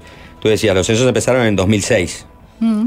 ¿Cuántos censos llevamos hasta, hasta el último censo que se realizó? Y fueron, te digo, lo tengo, 2006. Ustedes usan igual el comparativo de 2016 a esta parte, que es el que utiliza la misma metodología. Claro, los, los- la Ta. misma metodología es 2000 2016, Hasta 2019, 2020, De- de- 2021, 2023. Antes había, ah, eh, hubo uno Son en el cinco censos, 2006 y en el 2011. Ta, Fueron los Entonces, del anteriores. 2016 a esta parte son cinco censos. Sí. Y en esos cinco censos, ¿en qué momento se dejó de dar de un censo al otro un porcentaje incremental? Y en lugar de ser incremental, disminuyó. Sí. ¿En el último censo? No, en el, en ¿En los el primero, en el 2020. En el 2020 fueron eh, 820 personas ¿Mm? contra 1043 que habían sido en el 2019. E incluso en el 2021 habían sido 925, creo, que era inferior a lo que Sí. había sido en el 2019. O sea, en los dos censos Ahí previos. estamos hablando de personas en la, en la intemperie. Eh, exacto, cuando estamos hablando de este 48%. Claro, pues la situación de calle va aumentando, digamos, de 2006 a esta parte sin bajar. Exacto. En la intemperie pasamos de 556 a 1043, 885, a 920, a 1363. ¿No? Exacto. En el último censo. Este, entonces, en realidad, este, yo digo, yo veo estos números y digo, no sé si necesitas, a ver, me estoy poniendo un poco quisquill- quisquilloso con eso, pero no sé si no necesitas una serie un poco más prolongada para poder hablar de desaceleración, ¿no? Capaz que es un dato. Bueno, pero cuando tuviste dos años en que primero bajaste y después casi que lograste mantener, porque de 885 a 920 es muy poquito el crecimiento, ¿no? Y hay muchas variables ahí en el medio. Eh, la realidad, el- el aumento mayor se da en, en- en- en- este último periodo, con este año en el medio que tuvimos en el 2022. Y que bueno, y básicamente es- eh, eh, está explicado en esto que decía, estaba hablando de lo, de lo que es todo el, con- Mm. el, el impacto del, del consumo de sustancias. Que haya un 20% de aumento en lo que es el consumo de pasta base es un dato relevante. Y después, eh, el tema de privación de libertad, que ustedes saben que ya en la rendición del, del 2021 nosotros, eh, como MIDES, solicitamos que la Dirección Nacional de Apoyo al Liberado pasara bajo la órbita del, del Ministerio de Desarrollo Social justamente para poder trabajar en el antes, en el día previo a la, a- o en el día de... de 26 las- personas por día salen de la Exactamente, entonces si hay 53% que declara que estuvo privado de- que estuvo privado de libertad y al menos tres veces y el 48% te dice que estuvo eh, privado de libertad eh, que estuvo en calle antes de estar privado de libertad y que cuando salió de la cárcel el 54% estuvo este había estado privado de- o sea es un, un- una calecita, Un una puerta, defectuoso. una, una puerta giratoria que tenemos que de alguna manera ponerle una trabita para frenarla, porque con esas 26%, ya un 50 son 13 personas por día que están tocando Pero las ¿dónde puertas. se del- pone esa trabita? Y justamente es en esto que te digo, estamos trabajando fuertemente en el, en el, en, en- en el, en la persona que va a recuperar la libertad. Primero, en, el, en los meses previos a su egreso, Mm. trabajando en, en- en coordinación con el INR, estamos en todas las cárceles del país y como MIDES, no solo como Dirección Nacional de Apoyo Liberado, sino con toda la batería de programas que tiene el MIDES. Y, y lo que se trata es de que esa persona salga con un plan de vida y que ese plan de vida no sea un plan de vida que la persona está imaginando porque muchas veces la persona que, va a recuperar la libertad piensa que en el afuera está su familia esperando y cuando sale se encuentra que esa familia ya no es tal y que quizás este, hay otra familia en la casa donde él vivía. Entonces se trabaja tanto con la persona en el, en, el adentro como con la familia en el afuera y en el caso de que esa familia no lo esté esperando, que nosotros podamos a esa persona sacarla de la mano a un centro del MIDES y que no llegue nuevamente a la calle e inicie ese, ese círculo. Pero ahora, pero- Eh, en, en este tiempo, Mm. por ejemplo, eh, hemos inaugurado tres centros específicos para personas que estuvieron privadas de libertad, que cuando quieran los invito a, Mm. a conocerlos porque la verdad que las propuestas están muy buenas. Uno de ellos es justamente gestionado por una organización de personas que estuvieron privadas de libertad, que hablan el mismo idioma y la verdad que los resultados que están logrando son Eso increíbles es lo y que hace cuatro promueve meses. Andrés Flerkin, ¿no? Entre otros. Exacto, es, se llama Nuestros hijos nos esperan y es un centro en progreso que, que realmente los, los invito a conocer. Pero, a ver, hay mucho, han creado muchos dispositivos nuevos para diferentes realidades de personas en situación de calle. Sin embargo, cuando uno mira el último censo, vuelvo a, la- a las cifras, eh, uno nota que la mitad de las personas este, viven en intemperie por más que existen alternativas para que pasen la noche en centros nocturnos o centros de contingencia. Entonces la pregunta es, puso el factor climatológico, era un día de verano, capaz que optaron por este, quedarse afuera porque pasé el mango. Pero, lo cierto es que ahí no están llegando a la mitad de las personas que están en situación de calle. Eh, todas estas propuestas, los cambios llevan tiempo. Este, yo pongo el caso de, Finlandia, que bueno, hace poquito vino eh, la, organización global, el IGH, que es el Instituto Global Homelessness, que es el instituto que regula mundialmente, que regula, no, que coordina mundialmente todo lo que es las personas sin hogar. Y, este, y nos ponían el caso de Finlandia. Finlandia es como el modelo en que en determinado momento no tuvieron más personas en situación de calle. 30 años le llevó a Finlandia lograr eso. O sea, todos estos cambios de fondo y que, bueno, y que evidentemente con todo el tema de la salida de, de- la cárcel venimos de atrás y venimos corriendo de atrás. Este, lleva tiempo, lleva tiempo que las personas, este, ustedes saben que en el mes de mayo lanzamos lo que llama la red de oportunidades para sumar actores, porque a ver, solo del Estado no podemos hacer magia. Eh, necesitamos el compromiso de toda la sociedad, necesitamos que las empresas eh, cambien, como, como, como lo llamamos en la red, cambien los prejuicios por oportunidades y le puedan dar una oportunidad a estas personas para que puedan reinsertarse. Eso es para los liberados. Justamente, Sí. exactamente, para los liberda- liberados tenemos 109 eh, empresas que ya están adheridas a la red, que estamos trabajando en distintos, presentando perfiles, pero bueno, todo eso requiere tiempo.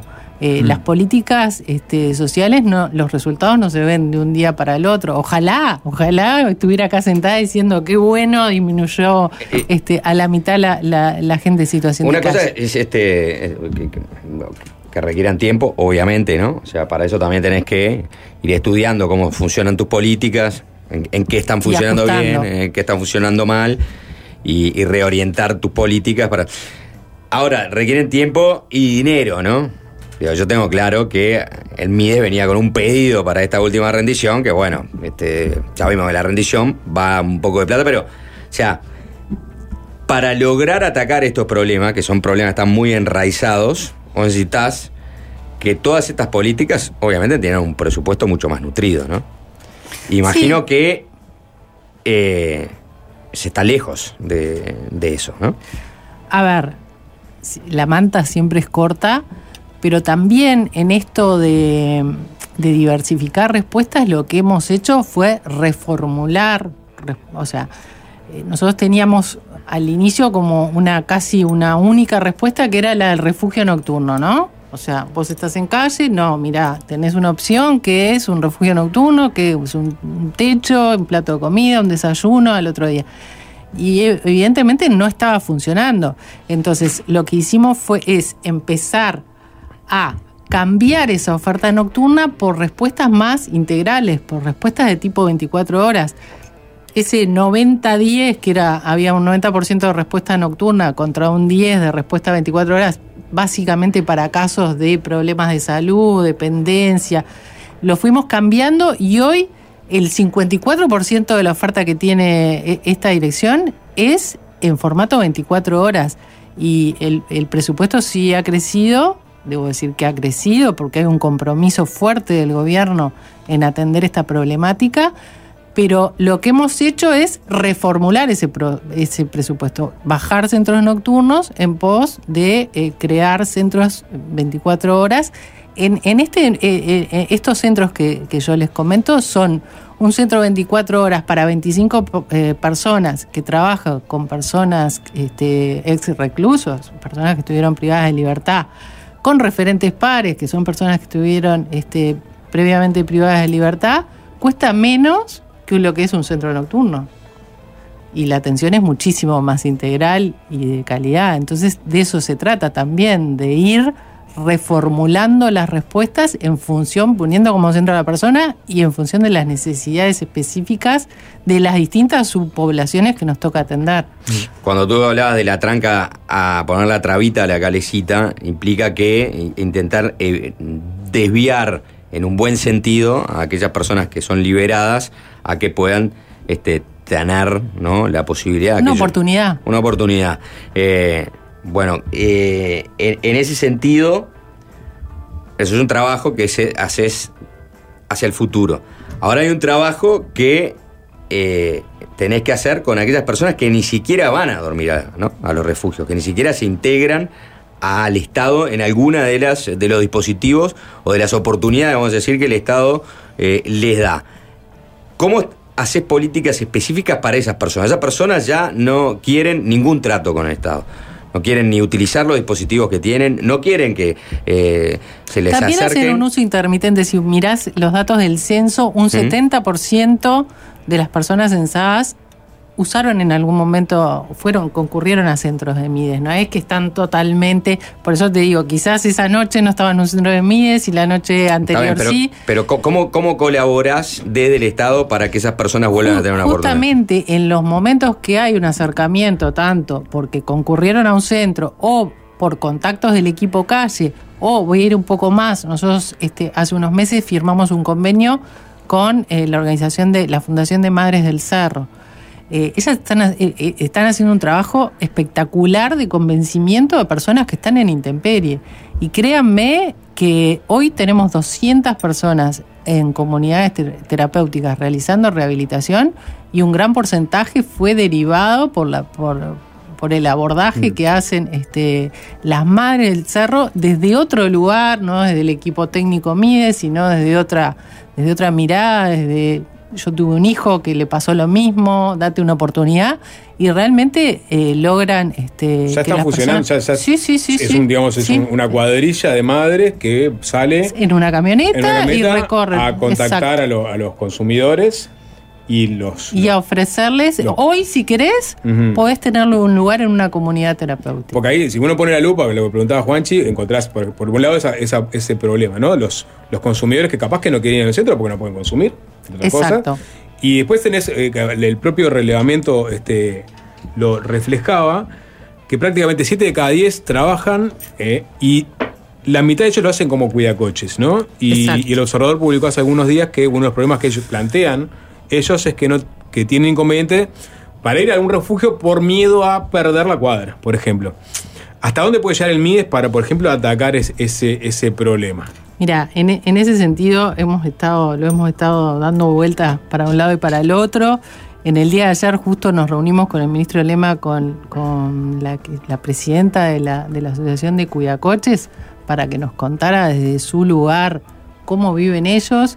Este, hay todo un tema de lo que es la regulación de, de los cuidacoches, que es competencia de, la Intendencia, del gobierno departamental, y justamente eh, en, ese, en ese sentido eh, ya combinamos con, con la directora de desarrollo de, la Intendencia, con Mercedes Claro, para tener una reunión para abordar formas de, eh, de atender esto. A ver, si un 52% declara que es cuidacoche, y por otro lado, desde, desde, los, desde quienes están regularizados por la Intendencia te dicen que también tienen todo un tema porque hay muchas personas que trabajan como cuidacoches pero no están regularizadas, pero tampoco hay una fiscalización desde ese lado. Me parece que hay que buscar la forma o de que esas personas que no están regularizadas se regularicen, de que la Intendencia pueda tener un rol mucho más activo en ayudarnos a que las personas que no quieren concurrir, o sea, que sea una exigencia, por ejemplo, que puedan tener un, un- un lugar, una permanencia en un centro MIDES. Hablamos también de quizás armar un centros específicos para personas que trabajan en la noche como cuidacoches. O sea, de eso se trata buscar respuestas Claro. a Pero medida. el cuidacoche, justamente, alguien que sale de, de la cárcel, por ejemplo, tiene grandes chances de, de esas noches hacer algún mango, justamente, cuidando el coche, ¿no? Eh, y hay otros que tienen su chaleco, ya están, digamos, este, institucionalizados. Bueno, pues, pues una propuesta es, bueno, está, cuidemos a los que están institucionalizados, registrados, y eso significa no permitirle a los que salieron recién este, hacer el mango. en- en esa- ¿Cómo, cómo, cómo trabajas eso? Sin este, impedirle a esas personas que no tienen nada que hacer a que hagan por lo, por lo pronto unos pesos esas noches. Yo creo que hay varias aristas ahí para trabajar y por eso hay que trabajarlo en conjunto. Eh, por lo pronto, los cuidacoches que están regularizados están pidiendo tener eh, que se les compense por la tarea, porque en realidad ellos tienen que cumplir una serie de requisitos al punto de que, por ejemplo, si ellos están enfermos, faltan, tienen que avisar de que faltan, o sea, cual si fuera un régimen laboral. Entonces, ellos están, si, si, si logramos que se reconozca ese derecho que ellos tienen, quizás haya mayor adhesión de personas que hoy no están regularizadas a regularizarse. O sea que habría que pagarle a los cuidacoches un, un- un fijo No, por mes. Eh, hay una propuesta concreta de que eh, de lo que la Intendencia recauda de eh, lo que es el- el- la zona... eh, ¿cómo se la- El municipio. Estacionamiento tarifado. del tarifado, Ah. de, de lo que recauda del tarifado, pueda ser eh, pago a, eh, con- o, o compensar a la actividad del cuidacoche. ¿Tuvieron una, una reunión con la intendencia con este tema? ¿Ya? Eh, está Es prevista para la semana próxima, Pero eh, Semana próxima. ese proyecto, ¿dónde está? Esa, esa idea. de- dentro de la Junta, dentro de la Junta. Y ustedes apoyan esa idea. totalmente. Ujú. Y vos decís que con eso podrías lograr que más personas que trabajan en la informalidad como cuida- cuidacoches traten Logren adherir, pero a su vez, a ver, Pero esa es el, digamos, la aspiración máxima o digamos, la aspiración es que después No, puedan trascender esa empezar a ordenar mejor, porque la realidad es que eh, ese que está en la informalidad también está generando problemas a nivel del barrio, está generando problemas al que sí está regularizado y cumple su horario y, y y viene este y, y le quiere robar la cuadra, o sea...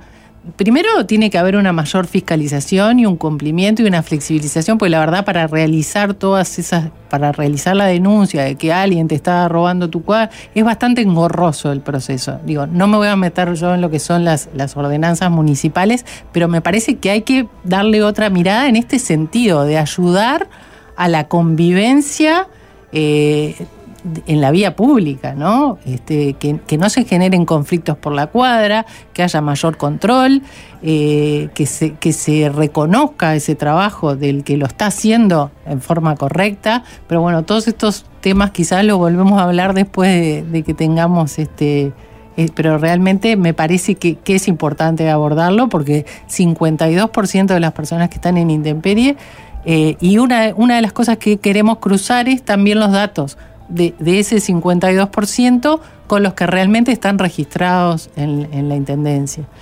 Pero en esto que decías de la informalidad, si yo concuerdo, o sea, yo tengo, vivo a tres cuadras de acá y en mi cuadra eh, hay un cuidacoches que todos lo conocemos y que, y claro, él este, se queda toda la noche porque está lleno de, de pubs en la vuelta. Entonces todos los días le digo, Gastón, no quiero que vayas a un refugio. Me dice, no, yo vivo de noche. Entonces, eh, pero también de día, eh, no, no, no, no, no, eh, o sea, no, no quiero una respuesta para el día. Entonces hay que, hay que ir trabajando en eso, en poder darle un, un formato en el cual eh, se le pueda dar una respuesta a, a todas estas situaciones que, que se generan por, por las dinámicas, ¿no? Pero con la, con la, con la regulación pertinente. Una novedad del relevamiento de 2023 es que aparecen personas en el centro de la ley de faltas. Eh, algo que no ocurría desde el relevamiento de 2016. ¿Cuál fue el cambio y quiénes, quiénes terminan allí? ¿Cuál es ese centro, no? O sea, ¿y qué, pasa con esas personas? Es, muy buena la pregunta porque mm, el Centro de Ley de Falta fue creado, es, es un centro Mides y fue este, creado octubre del año pasado. La ley de faltas, eh, para, los que, para los que no saben, es competencia del gobierno departamental también y es ante el uso indebido del espacio público. Ante el uso indebido del espacio público, esto es alguien que está en la puerta de mi casa y me arma un campamento y, y- y va al Mides y no quiere adherir a las propuestas de Mides, pero está generando un disturbio a nivel de, de- la comunidad, del barrio, eh, la Intendencia lo que hace es el desalojo de ese uso indebido del espacio público. Las personas son conducidas por el Ministerio del Interior a este centro eh, de ley de faltas. Antes lo que había era una puerta de ley de faltas que se- se trasladaban a un, a un centro Mides, pero que no tenía la calidad de centro, o sea, las personas no podían quedarse ahí. Era una puerta en el cual decía, bueno, este, ¿querés ir a un refugio? Eh, bueno, te consigo un cupo en tal lado. Ahora, inmediatamente que es trasladado por ley de faltas, van a un centro que, que pueden quedarse 24 horas y a partir de que es un centro este, que justamente es de primera atención porque van las personas más crónicas de calle, las que tienen su campamento. Entonces es mucho más flexible, pueden ir con sus mascotas, eh, se, mane- se trata el tema del consumo. Muchas de las personas que de las, de las que están en comunidades terapéuticas también han salido de este centro porque a veces eh, se traslada a personas que, que, bueno, que- que están de mucho tiempo en calle, que llegan ahí, que duermen dos días seguidos, se bañan, este, comen bien y a partir de ahí como que eh, recuperan como la esperanza de salir adelante y bueno, si hay un tema de consumo, inmediatamente se los deriva a este centro de consumo o se trabaja en esto, es un centro de primera atención en ver por qué la persona está en calle y ahí ofrecerle todas estas respuestas de las que hablamos. Es algo que se traslada en forma involuntaria, pero a partir de que la persona acepta quedarse ahí, porque si no acepta se puede volver, a partir de que la persona acepta quedarse ahí, nosotros le podemos dar todo este abanico de respuestas que, que venimos comentando. Hay mucha gente que quedó impactada con la idea, la posibilidad de que se le pague mensualmente a los cuidacoches por parte de Internet. Este, alguien decía, por poner un ejemplo, ¿no? Este, eh, pagarle con los tributos a los cuidacoches, que es una aberración social, una extorsión para, para parar en la vía pública. Eso es uno de los ejemplos de mensajes que llegan, ¿no? O sea, gente que no entiende cómo se le va a pagar a, a esta gente que entienden a su vez que no hace un trabajo, simplemente lo que hace es, para esta oyente, por ejemplo, una extorsión. Bueno, a ver, en ese caso, en el caso de que, de que hubiera un pago de por medio, no podría pedirle dinero al, al vecino, al, al- al- Eso se controlaría, o sea, Exacto. se- al- sea, el es momento una de que- las, es uno de los controles que se haría. O sea, si yo recibo. A ver, ¿Y- y hay cuánto- una- cuánto te, puede te voy a poner un ejemplo. por- por mes? El, el tortafritero Sí. también necesita un permiso de la intendencia. ¿sí? Lo que pasa es que el tortafritero tiene algo, algo que vender, algo que intercambiar. El cuidacoches no tiene nada que intercambiar más que el servicio de ayudarte a estacionar. Entonces, si se le paga por ese servicio, si la intendencia le paga por ese servicio, no es necesario que la persona a la que está ayudando le tenga que pagar. No podría hacer nada, no podría lavar autos, no podría nada. O sea, No. simplemente este, Brindar el estar en la, servicio. en la cuadra. Exacto. Bien.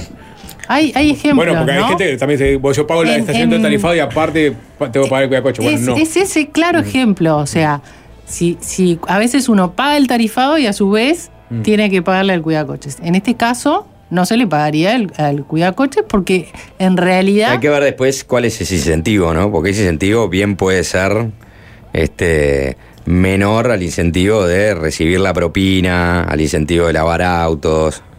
Claro, Eso clave. lo sacas por mes, más en promedio, Claro, depende de me- cuadra, me- obviamente Me también. hizo, cortar- me hizo acordar de cuando, este, con otra nota, nada que ver, pero de- de- sobre estos días, eh, eh, el incentivo que se le dio a, a- los médicos ¿no? ginecológicos para, este, para los partos. En lugar, por ejemplo, de la opción de la cesárea, ¿no? que tiene aparte, este, a pesar de, no funcionó. ¿Por qué? Y bueno, seguramente el incentivo no era lo suficientemente este, bueno como para que alguien preferiría ir por el lado del parto. Pero estas cosas a veces, cuando se determina un incentivo, tiene que estudiar bien cuál es, si ese sentido suple a veces la Sí, va- lo que pasa es que si empezamos a ver. Ah, bueno, pero todo digo, lo- o sea, tenemos yo yo justamente, o sea, es una propuesta y es en, en pos de eh, regularizar una situación que vivimos todos. O sea, en una misma cuadra vos ves el que está con el chalequito celeste, pero ves otros que te aparecen, a Sí, veces sí. tres, cuatro. Hay cuadras, eh, digamos, eh, hay, quizás hay más cuadras donde se logra, digamos, sacar cierto dinero por mes que personas que eventualmente quieran acceder a esa remuneración, ¿no? pero ahí, tendría- tenés. ahí tiene, que, tiene que haber una fiscalización, que hoy no que la elegir. hay. Es que hoy está regulada la fiscalización. Está la norma en la cual la, la intendencia tiene que fiscalizar. No, no, está claro, eso. digo, capaz que- pero no se está cumpliendo. O sea, tú vas al estadio y va, sale una persona y te pide 200 No, lo que pesos. es que capaz que si, si vos empezás a pagar los cuidacoches por mes, que- que seguramente capaz que se, se- se amplíe la cantidad de gente que quiere, quiere ser, hacerlo, ¿no? Y en algunos lugares quizás no, sea necesario un cuidacoche. A eso voy. Va a ser, un, va a ser una forma de subsidio. Bueno, vamos pero por ahí se forma, puede ¿no? determinar el lugar. eh. O sea. eh, eh, o sea, es un proyecto. Es un proyecto. Se puede ampliar otra cosa que no sea cuidacoche, por Exacto, ejemplo. exacto. Eh, cambio, cambio de tema, porque tenemos algunos temas más para tocar. Eh, en los últimos días se han denunciado algunas situaciones de personas en situación de calle que han recibido agresiones ¿no? de parte de terceros. Eh, está eh, la famosa banda calificada, yo no sé si por ellos mismos o bueno, pues si lo recoge la prensa de los antipasta. ¿Han tenido novedades sobre estos asuntos? Las últimas conversaciones que tuve con el Ministerio de Interior todavía continúa eh, las investigaciones, no hay nada, nada definitivo sobre ese tema. En el uso de las mediante las cámaras no pudieron detectar nada, o sea que es- están en los procesos de, de investigación y no hay nada concluyente. Y, y en el relevamiento de- de- del MIDES han detectado eh, personas ¿no? que han, han pasado por, por los refugios ¿no? y, este, y que hayan recibido agresiones por parte de otras personas estando en situación de calle. Bueno, eh, en, lo que, en lo que refiere a agresiones, hay un capítulo específico en lo que es en la encuesta. Eh, un 32% declara que recibe agresiones de otras personas que se encuentran en situación de calle, 30% de la policía, un 18% de otras personas que no están en situación de calle y bueno, y un 5% de funcionarios. ¿Y esto lo han hablado con el Ministerio del. Interior? Ese, Eh, ese tercio que recibe agresiones. Ese tercio que recibe agresiones, este, se habla, la realidad es que hoy en todo lo que es la aplicación específica de ley de faltas, que como les comentaba, que es el gobierno departamental junto con, la, con el Ministerio de Interior, se, se cuida muchísimo, todo, va- eh, ellos van con cámaras y a su vez dentro del procedimiento de lo que es eh, el, eh, todo el procedimiento de la ley, de- cumplimiento de la ley de falta, hay una constatación de lesiones en este centro de, de- de primera atención de ley de faltas, está ACE que hace constatación de lesiones en la llegada de las personas justamente para garantizar que no hubo ninguna agresión por parte de la policía. ¿Y, y cómo entienden ustedes que se maneja eh, ese porcentaje de 30% que dice que recibe agresiones por la policía con este, este protocolo que me estás manifestando? Y bueno, lo que pasa es que también hay mucho de esto de, de- de personas eh, que estuvieron privadas de libertad o que, o que después de estar en calle eh, este, eh, van a la cárcel. O sea, en estos procedimientos de ley de faltas a veces hay desacatos, a veces hay que llevar a personas a, la comisaría.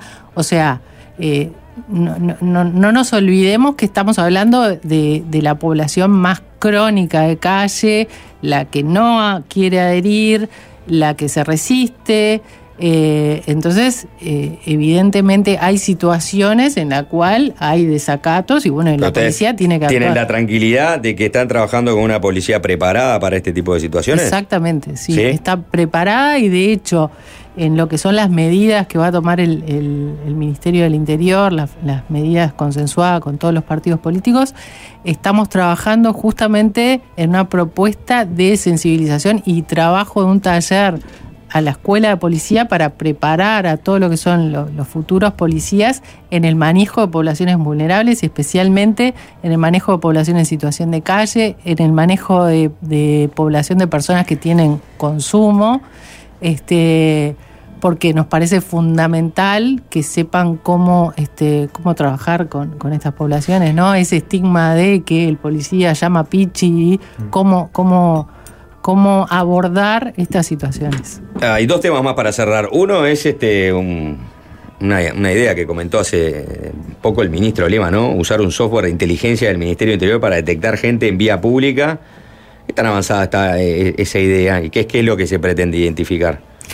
Eh, esa idea en realidad surgió eh, más que nada en, en relación al censo porque eh, la verdad es que toda, eh, eh, como les comentaba, se hicieron casi que tres censos consecutivos con un año en el medio y genera, nosotros estuvimos preparando este censo desde diciembre del año pasado, porque mueve todo, este, para, para en una noche salir a todo el territorio, este, abordar todos los puntos. Y bueno, y surgió por ahí de que usar las cámaras como forma quizás de no tener que realizar ese conteo y sí poder realizarlo por medio de las cámaras. Ahí medio que se desvirtuó la idea, pero la verdad que no se ha avanzado demasiado en, O sea, sería para, para una, idea para aplicar para mm, tener la posibilidad de, de censar más seguido. Exacto.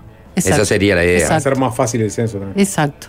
Eh, bueno, y el otro tema, si querés, Sapo. No, bueno, yo, sí, dale vos, dale vos, tranquilo que yo tengo una más para. No, yo el otro tema que quería este, preguntar era estas dos personas que murieron el sábado pasado en la calle, ¿no? Y se estaba investigando si la causa de los decesos fue por hipotermia, porque ninguno de los dos este, presentaba signos visibles de violencia. Una mujer que falleció en, en el Marconi y un hombre que eh, falleció en, en Barros Blanco. Eh, hu- ¿Hubo avances en esa investigación? ¿Qué, información? ¿Tiene alguna información más? El, propio ministro dijo que, por ejemplo, en el caso del hombre no se trataba de un hombre este, en una situación de calle. Bueno, pero ¿qué es lo que se, se conoce de esta situación? Porque el lema, este, en esa misma declaración, hablaba, bueno, 2021-2022 no tuvimos decesos este, por personas que estuvieran en situación de calle por hipotermia, pero están estos dos casos este, a estudio. ¿Qué se sabe de estos dos casos? ¿Hay Todavía una información no que se pueda está- ampliar? Todavía no está el, el- el informe forense, eh, o sea, está en la órbita del Instituto Técnico Forense y no está todavía el, el resultado de cuál fue la causa de la muerte. Lo que sí, bueno, la persona que estaba en Barros Blancos era una persona que tenía domicilio. Eso sí está confirmado, Este, tenía una Eso casa. está confirmado, tenía una casa, la hermana distintos por distintos problemas este, que no vienen al caso relatar, este, termina, eh, estaba en la calle esa noche, pero no era una persona que estuviera no habitualmente era- en la calle. No era una persona este, en situación de calle, sino que vivía solo y, en- y tenía su propia casa. Este, En el caso de la mujer. En el caso de la mujer, sí era una persona que había tenido eh, algunos contactos intermitentes con, el, con los programas nuestros. eh, desde 2015 había hecho uso intermitente de, nuestros centros. Este, últimamente, eh, en el mes de agosto, el equipo móvil la había llevado a un centro de salud porque estaba muy deteriorada este, físicamente. Eh, y, y bueno, fueron los últimos contactos que, que- que se tuvo con, con respecto a la situación. Una- con Esa- problemas de salud vez. bastante complejos, sí. Bien. Eh, la última, eh, agosto 2024, ya vamos a estar en- seguramente en campaña electoral. ¿Va a haber censo del MIDES? Eh, todavía no lo sabemos, no, no, no está definido. ¿Puede condicionar el hecho de que sea un año electoral? No creo, no, creo. Lo, lo- lo vuelvo a repetir. eh, los censos para nosotros eh, nos informan más que información cuantitativa, que es lo primero que surge a nivel de toda la, la- la prensa. Lo que nos informa, lo que nos da es información de calidad para, para mejorar, para redefinir o para cambiar las, las políticas públicas dirigidas a- a esta población. Bien. Fernanda Auersperg, directora de eh, Protección Social de- del MIDES, muchas gracias por este minuto. No, gracias a ustedes por la invitación.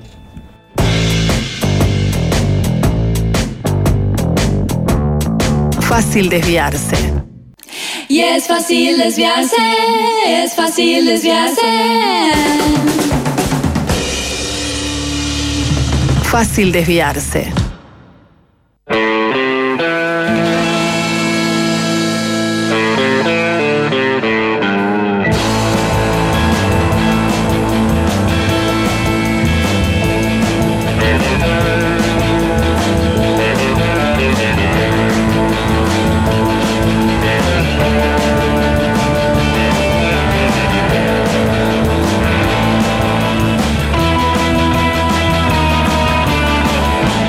Y en este eh, último tramo de Fácil Desviarse, vamos a poder disfrutar de algo que era típico.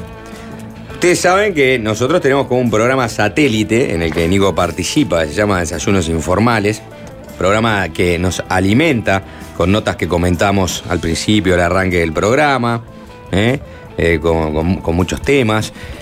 Pero hoy vamos a poder disfrutar en vivo que los integrantes de Desayunos Informales, uno entreviste al otro. Y en este caso va a ser Nicolás Batalla entrevistando a Leo Abergor, mientras Jorge y yo disfrutamos de este- esta entrevista y acotamos nuestros comentarios mordaces, descriptivos a lo que vaya sucediendo. Así que un placer eh, tenerte, Leo, aquí en Fácil Desviarse. No, placer para mí, gracias por invitarme. No sabía que trabajaba en un programa satélite de fácil desviarse. Sí, no sé. Lo sumo ahora. ¿Te estás enterando recién? Técnicamente es al revés. Fácil desviarse termina siendo un programa satélite de desayuno porque muchas veces nos da comidilla para eh, las tardes. Especialmente cuando hay algún, algún cruce picante en redes. Cuando aparece un Kramerman, un Da Ah, Silva. exacto. ¿No? Eh, bueno, todos por los ese días, lado. entonces, todos los Básicamente días. todos los días. Todos Todos los los días. días. Pero Leo no viene hoy por eso, en realidad. Eh, No viene a emboscar gente, como Nico. ¿Cómo?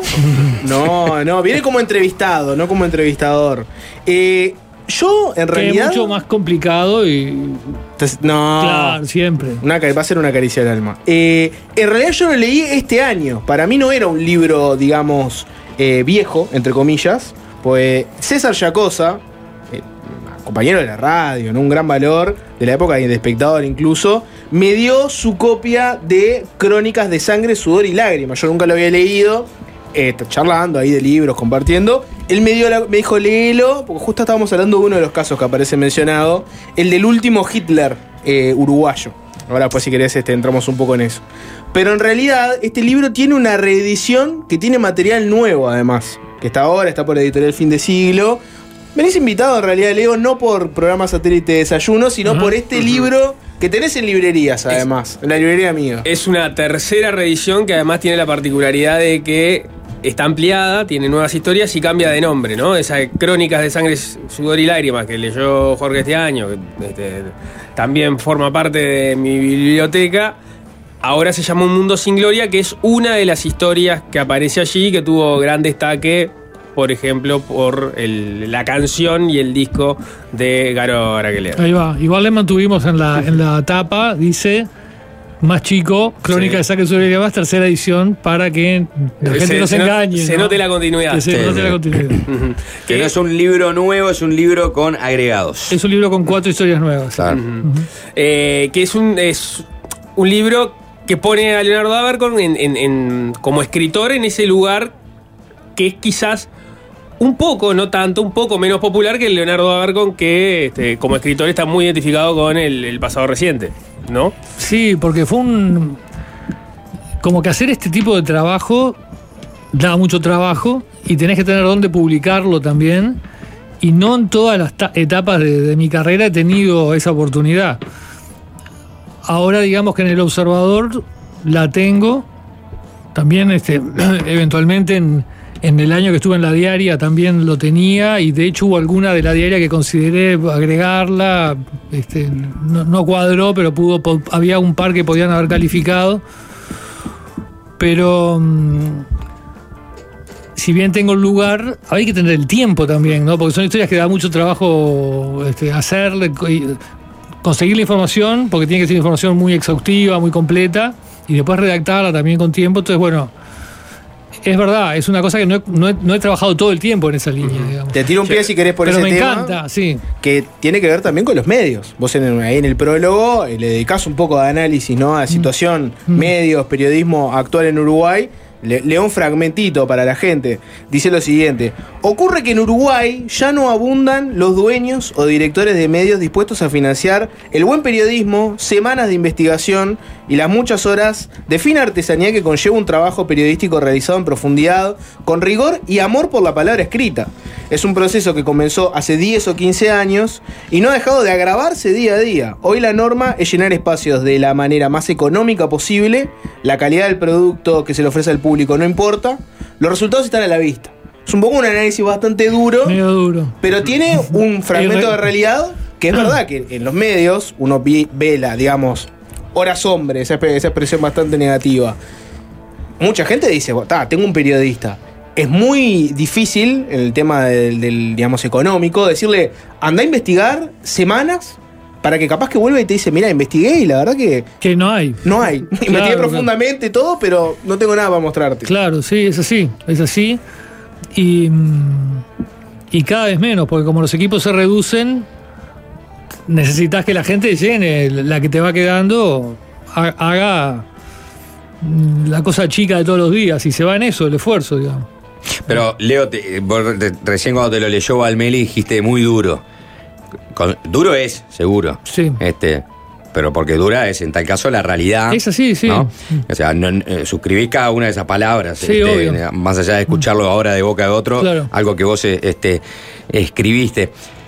Pero, eh, o sea, obviamente vos lo ves como, como, como, como un problema. Lógico. Y claro. ¿no? Este, pero, pero, pero pienso. Hay como un escenario donde de mucha gente crítica con el periodismo actual. Es como dice, bueno, inclusive más allá, ¿no? De que no haya interés en financiar este tipo de productos, también estamos generando periodistas más superficiales. Te lo resumo de esa manera, ¿no? Eh, ¿Consideras que esta, esta segunda parte también este, forma parte y va de la mano de este mismo problema? Esa crítica que se nos hace, si es verdad, Sí, es decir, que hoy en día este, los periodistas este, no, no se manejan con las mejores prácticas posibles de, de periodismo. Terminan siendo, o sea, o por hacer periodismo más light, termina siendo más light, o al revés. O hay una industria que, bueno, genera este, periodistas que terminan ingresando ¿no? a, a- a un lugar de trabajo donde los desafíos son menores, como decías vos, se da espacio. Eh, creo que la generalización es injusta, digamos. Que, que, el- que la frase sea eh, es, es- correcta en el panorama global. Ahora, si entras a generalizar, hay mucha gente que hace el esfuerzo todos los días de, de- de hacer las cosas bien, digamos. A veces con dificultades, con falta de espacio, con falta de financiación. Pero no, no lo haría así, a- como Al barrer. crítica, al barrer no. Y en tu, en tu, en tu caso, hoy compartís periodismo escrito con televisión, Sí. ¿no? ¿Cómo te estás manejando? Porque ahora ganaste otra nueva rutina, ¿no? ¿Cómo te estás manejando para dedicarle tiempo, o el tiempo que quisieras, a lo que seguramente sea lo que ma- este, tu pasión, ¿no? Que es el periodismo escrito, ¿no? No, le dedico tiempo todos los días, pero mm, el asunto es que te- yo estoy en el observador ahora eh, y tengo que cumplir una cantidad de entregas por mes. Y vos no podés hacer, si, si yo apostara a hacer seis entregas de esas por mes, no, no podría, es imposible. No podés detenerte, digamos. No puedo, claro. Entonces, Hace la máquina ahora. La mayoría son o, noticias largas o. Que también hay que, hay que hacerlo, porque ojo, este, este periodismo que a nosotros, que a mí me gusta mucho, y que bueno, este, capaz que nos gusta a todos. No te paga, no te paga la nafta del auto. No, y no, y no, no es todo lo que la gente necesita también. La gente Bueno, tiene que tener una, una buena crónica de la interpelación que está viendo Sí. ahora en el, mañana en el diario, tiene que tener una buena entrevista al ministro de Economía, en fin, tiene que. Es decir, y tiene que tener noticias, hay que conseguir. decir, no, no, no se puede agotar todo en esto. Y bueno, yo ahora hago un poco de todo. Una nota en el Montevideo Portal sobre alguien que le quedó alojado en el recto un objeto. ¿Debe existir eso en el periodismo? Yo creo que no, digamos. esto- todas esas notas que son para generar clics, este, solo clics y que no hay ninguna cosa, yo creo que no. Pero está, yo en eso soy como medio. Este, A talibán, rajatabla. Sí, a rajatabla. Y, y veo que la tendencia de los medios es a buscar los clics, es decir, cada vez hay más en, en las primeras, este, en las primeras planas o en, las- en las portadas de los medios, en las homes, este, encontrás esas notas que dicen, este, ¿qué fue lo que hizo que fulanito eh, se arrepintiera de llamar a su novia? Y eso es lo para generar un clic, digamos, no hay nada, digamos, después entras, este. Bueno, yo estoy en contra. Para mí es- eso es pan para hoy, hambre para mañana. Porque ¿qué- ¿eso para qué? Para decirle a una agencia de publicidad, mirá la cantidad de clics que tenemos. Pero después ese público lo perdés, porque la gente se, a, la, sexta vez que entró a una cosa que no tiene nada, Yo pienso a veces también si este, esa dinámica, ¿no? De que el periodismo incurre en este tipo de, de títulos muy clickbait. ¿no? Sí.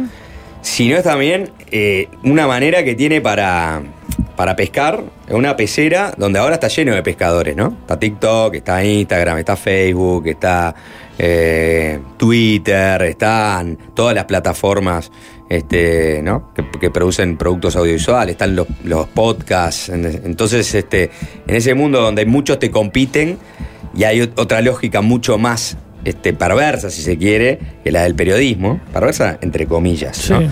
Eh, el periodismo le, le busca esa manera o esa, Sí, esa vuelta para intentar estar en el mojo, ¿no? Pero es la manera más fácil. Porque si vos agarrás cualquiera de las grandes historias que hay hoy planteadas, no sé, Marcet, este. O no sé, el asesinato horrible de esta chica en, en- en Maldonado, en fin. Y, va- y vas a fondo en esa, ¿no? Le pedís, como decía Valmeli, le decís a uno, bueno, tomate un mes y haceme la vida de Marcet desde que fue a la escuela hasta que apareció en Emiratos Árabes. Contame todo quiénes eran los amigos, dónde iba, quién estudiaba, eh, cuál fue el primer trabajo, quiénes son los padres, este se la come todo el mundo. ¿O alguien no lo va a leer? Pero Todos lo van a leer. Todos lo van a leer.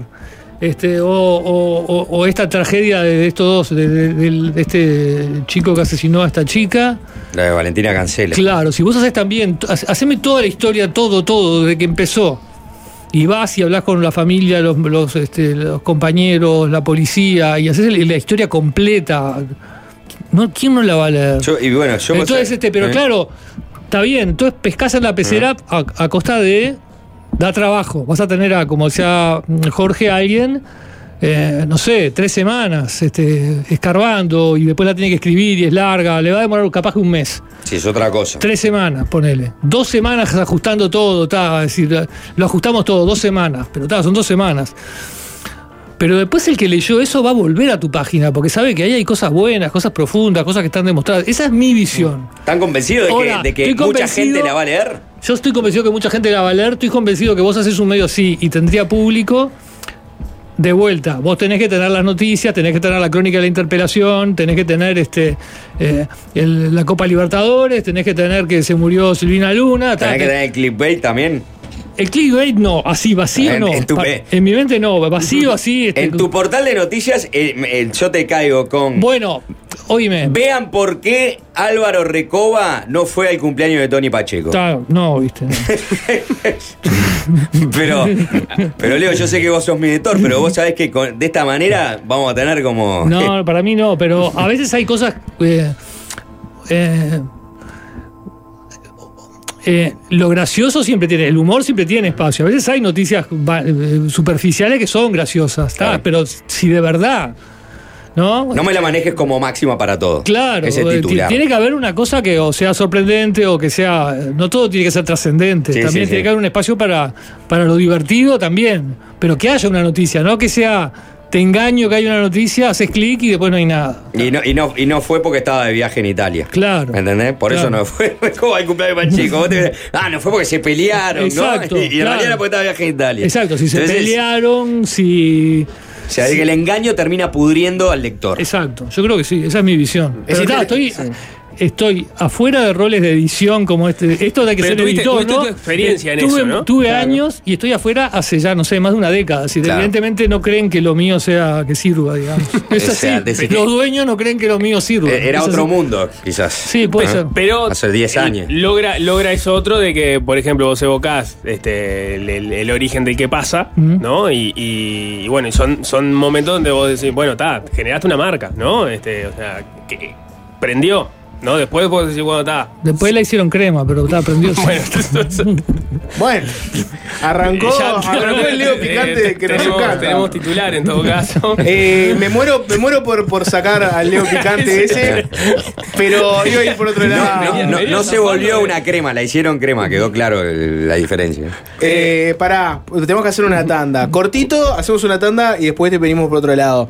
Leo Abercon, ¿se levanta? ¿Va a desayunos informales con Nico Batalla, etcétera? ¿Te No, disfruta? etcétera, no, están escuchando, hay que nombrarlos a todos. Gran pro- no, digo, digo que seguís tu día ahí. Digo que seguís tu día ahí. El programa son mujeres, Valmeri no le importa. Son Sí, sí, es programas. verdad. Ana Matesín, Paola Escorza, Ah, perdón. bueno.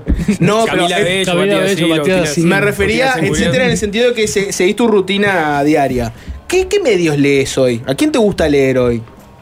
Eh, me refiero a periodismo, ¿no? ¿Qué, qué, le- qué lees? No, leo todo, yo qué sé. Lees todo por obligación, pero ¿qué te gusta? Tipo, a tal periodista me gusta, lo sigo. ¿Quién es?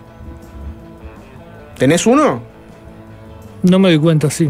No te así si te lo pregunto, no, no te No, da. sigo a, los- a- a- a- a esos grandes este, ya consagrados del periodismo narrativo, así que ya sabemos este, quiénes son y. Y, no- y después leo, este, bueno, leo los medios uruguayos, ahí, ahí, este, a los periodistas. El Twitter de Lees Sebastián más Marcelo periodistas lees, que ¿no? medios, decís. Hay periodistas Claro, específicos sí, que vas y lees. Sí. Y si te pregunto, tu extensa carrera, un periodista eh, con el que disfrutaste mucho trabajar. Periodista que no, te, no digas Nico Batalla Nico porque sería Batalla. obvio. Nico No, Batalla. otro Está en el más. compromiso. Juan más. Juan Sí. Chuní. Juan Chuní. Juan Además, nos tocó, ¿En nos tocó misma Al mesa. sapo, al sapo no lo nombro porque se fue. Sí. no Sí, tuvo la licencia de quedarse. No, No. estoy con el sapo, no, no disfruté nada. Es más, este. ah, viene Leo, entonces yo me puedo ir a las 6, dijo. Eso fue Sí, lo que fue lo que dijo. sí. Tremendo. Hablando de la tensión permanente entre lo comercial y el, lo del periodismo, tenemos que hacer una tanda y, Y a la vuelta. en el libro de lleno. Exacto. Dale. Fácil desviarse.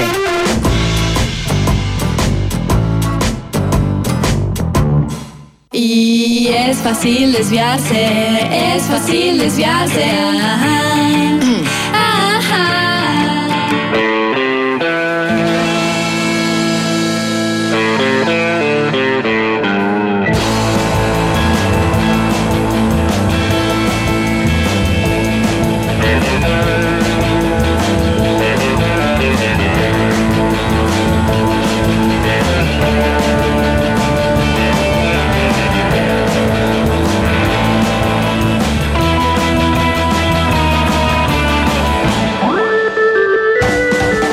Seguimos con Leo Abercon.